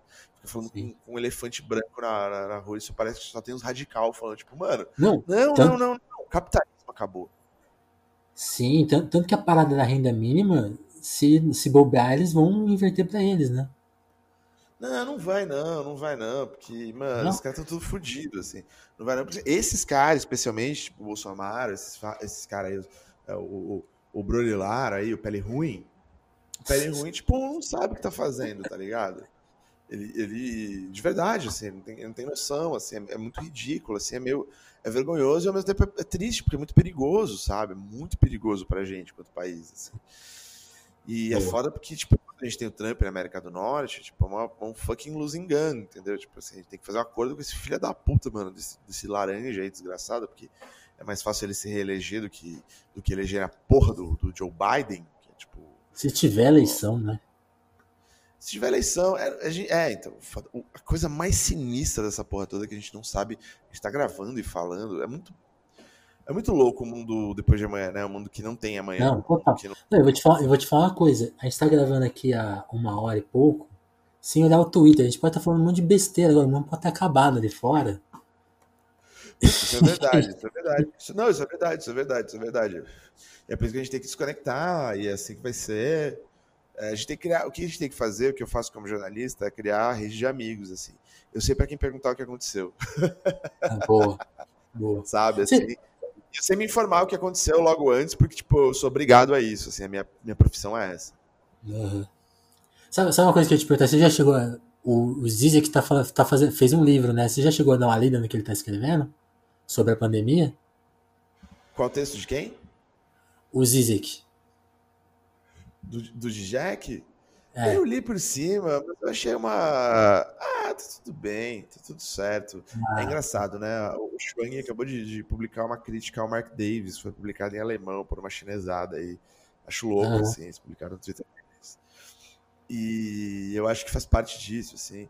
Que tipo, cara, é foda. O, o, Jack, ele, ele parece um alemão, tá ligado? Ele tem uma visão muito europeu-centrada, assim. Não sei o que que tem com a Eslovênia, ou se ele é facho demais, assim. uhum. Mas ele tem uma visão muito europeu-centrada nas coisas. E eu acho ok, assim. Eu não acho que, tipo, o Jack tá falando merda, sabe? Só que eu acho que a galera dá uma endeusada no Jack pra ele escrever o óbvio, e ele sabe que ele tem que escrever o óbvio, porque se ele tentar fazer outra coisa, ou ele vai cagar, porque ele não tem condições de falar sobre o mundo atual, ou ele vai. E acho isso bom até, pelo menos, né? Ou ele vai. Ou ou vai ser mais óbvio, assim, né? Não tem muita saída, sabe? Né? Se ele falar o que ele acha, eventualmente, provavelmente é possível que ele fale merda. Então ele, ele, ele tenta ser o óbviozão nesses momentos, assim, não tem nada de errado, assim, eu acho bom, acho uma boa leitura pra todo mundo, assim, mas eu acho que o buraco tá mais embaixo. Não, total. É, eu te perguntei porque eu vi que é um livro meio escrito a troca de caixa, né? Eu acho, eu acho curioso quando essas coisas acontecem, tipo assim, Não, mas essas coisas fez, um, meio emergenciais, né? o Jack fez um livro inteiro, eu só li um texto. Não, é, é um livro de 120 páginas. É que eu não sei se saiu ainda. Tem, tem um trecho que tá, que tá público, Ah, mas tá, é, aquilo é um trecho do livro, livro. é um livro longo, parece, longo assim, 120 páginas. É um, é um textaço, Ah, assim, deve ser uma coisa. Época de manifestos, né, cara? É. Época de manifestos, tá tudo bem. É, é, é o panfletarismo, cara, é importante na, na disputa Tá. política, assim. Mas eu não li, não, não sei nem se eu vou ler, assim, nada contra o Zizek, assim, mas eu vou esperar, tipo, a recomendação das pessoas que eu confio, Esperar assim, que eu sei um que vão pouco, ler. né? Não, e as pessoas que eu confio que vão ler, porque eu. Não, eu posso ler e tal, mas é, é porque, mano, a vida tá muito louca, assim. Eu quero ver se eu consigo dar uma pausa em algum momento, pelo contrário, assim. Fiquei feliz de poder gravar já, já hoje, assim, pra, Legal. pra tirar isso da frente, porque é, tem muita coisa a ser feita, assim. é. sei lá, mano, tipo. Tipo, Lenin na, na, na- Primeira Guerra Mundial, assim, vamos aí, velho. Vamos aí, Uhum. vamos, vamos se movimentar todo mundo, assim, porque. Vamos fechar então. Vamos fechar com a porra da décima primeira, né? Como você tinha citado bem mais cedo. É, não, exatamente. Eu queria justamente ligar esses pontos. A, a, a, a, a décima primeira que tá no Racionais, que, que é uma coisa que eu gostei muito que você falou na fita, né? Tá no Clash e tem que estar tá na gente agora, caralho. Exatamente, exatamente. É uma questão, cara. A política é uma coisa que eu- sobre a qual a gente age, assim. Quando eu fiquei enchendo o saco de todo mundo, tipo, apostando o dinheiro que eu, que eu jamais poderia pagar, porque eu tenho dívidas nesse universo, é, eu, eu, eu, eu tava apostando, tipo, não, o Bernie vai ser presidente, não é só porque, tipo, ah, eu, eu, eu, ah, eu acho que o Bernie vai ser presidente porque a justiça é boa, porque eu manjo pra caralho. Não, eu tô Uhum. mais do que manjo pra caralho, assim, eu tô querendo agir politicamente, eu tô apostando. But putting my, mouth, my money when my mouth is, assim, eu tô tipo, falando, mano, é isso que eu quero pro mundo, entendeu? Tipo, e, e- e se for pra perder e me fuder com isso, foda-se, tá ligado? Eu acho que isso é toda campanha política, como a gente lida com, com a política. É foda, porque, tipo assim, é isso que foi votar no Joe Biden, né? Que as pessoas falam nos Estados Unidos e que tem um pouco a ver com o É. voto no Bolsonaro no Trump, Não, que é tipo, e- vo- é, tem, um, tem um bagulho, de, especialmente essa galera vota no Biden, tipo, ah, eu não quero mais pensar em política ou lidar com política. E o grande lance é assim, então, cara, não deu certo. Já aconteceu, não deu certo. Chegou nisso. Chegou na, na, na epidemia de coronavírus, tá ligado? É, é, Não, no Brasil e e- na América. Tipo, é isso. Não, sendo muito simplório, tá como tá, porque a gente terceirizou mesmo. A gente terceirizou a política e deu no que deu. É, não, eu não terceirizei política, não, mas eu tenho um monte Não, não, eu falo, eu falo lá fora, né? Essa noção de, ah, não, deixa na mão dos caras e tal. Que é, que, é, que é uma coisa que talvez que explica um pouco o bolsonarismo no Brasil, né? Tipo, Mas, cara, mas eu acho. tem que ficar tudo nisso, né? Tipo, ah, não, não, não, pode, não posso que- votar no menos pior. Mas a gente- eu acho que a gente precisa entender isso como um trade-off, assim. É tipo assim, cara, a gente tem que fazer política, gente tem que lidar desse jeito, pensar desse jeito, falar desse jeito. E coisa pra gente trabalhar menos. A gente vai trocar um pouco. Tipo, a gente vai ter mais política, mas muito menos trabalho. A Total. gente tem que participar. A gente, a é obrigado a participar, mano. Se for ser uma sociedade, as pessoas têm que vir, olhar, pensar, sabe? Participar. For- especialmente quanto mais for delas, assim, elas têm que saber. Mano, vai acontecer isso. Você, você quer falar alguma coisa? Você fala. Você tem que, tem que. E outras pessoas, elas não. Essa que é o grande lance, assim, tipo, aluguel, pau no cu, mano. Tipo, foda-se, rent strike, now. É tipo assim, mano, você tem que morar num lugar. E onde você mora é o seu lugar, foda-se. Tipo, ninguém pode ser dono do lugar que você mora. Tipo assim, óbvio, a gente pode melhorar, assim, a gente pode dividir, a gente pode criar várias maneiras, assim, mas assim, é, não tem que ter um filho da puta, tipo, que vai viver com você sem você fazer nada, sabe? Então é uma treta, saca? Mas a questão é, a gente tem que agir sobre. Se você está pensando, se está sendo, tipo, esse é o momento da gente agir sobre. Porque se a gente não agir sobre, vão agir sobre a gente, assim. Essa que é a fita, assim. Toda posição tomada é muito corajosa. É- é- é- exige um grau de coragem da gente falar coisas, tomar posições, ser chato. É, mesmo tipo, que assim, quebrar a essa história cara. da, essa história da Vice aí, do, né, do time matutino, tipo, vai vir chumbo grosso aí. Os caras vão vir atrás da gente. Vai ser foda, tá ligado? Não acho que, tipo assim, vai ser, né, CIA, essas fitas assim. Mas assim, tipo, os Marvel, os, os, os Chaneiro, vai vir atrás de nós, cara. Os caras já vieram antes. Não vai ser a primeira vez. Vai vir, porque incomodamos. Os caras, mano, os caras, pô, a gente pescou os caras hoje, sabe? Normal. Assim, tem que agir sobre a realidade. Assim, eu, eu faço isso, eu traduzo, falo podcast, escrevo, escolho notícia. Mano, eu tô aqui pra, pra fazer isso. Eu acho que eu acho que tem muita gente pronta, sabe, Pra fazer Sim. isso Muito. e fazer mais. assim. Então, então acho que a gente tá fazendo isso nesse momento, sabe? Então, acho, eu só tô esperando isso, assim, mano. Vamos aí. E outra, mano, fala com seus pais, tá ligado? Eu sei que é difícil, sei que cada um tem suas questões, mas assim, pensem que seus pais ouvem vocês. A real é essa, cara. A real é tipo, ah, o conflito geracional. Pois é, é um diálogo geracional, assim. Nem que a gente tenha que fazer intergeracionalmente. Você tem que, você tem que falar com o pai do seu amigo, ao invés de falar com seu pai, porque, sei lá, né, vocês têm uma questão, tá tudo bem. Então, Sim, assim, é mais tem treta, um né? diálogo, um diálogo, intergeracional com quem tá próximo de você, sabe? É isso. Às vezes não é com seu pai, às vezes pode ser com o pai do seu amigo, às vezes pode ser com outra pessoa. Tem um diálogo intergeracional. Fale, fala do que você tá sentindo. Fala que, tipo, mano, pô, é complicado. Explica, fala, fala para essas pessoas que, tipo, para elas tá sendo mais fácil imaginar o fim do mundo do que o fim do capitalismo. Troca essa ideia.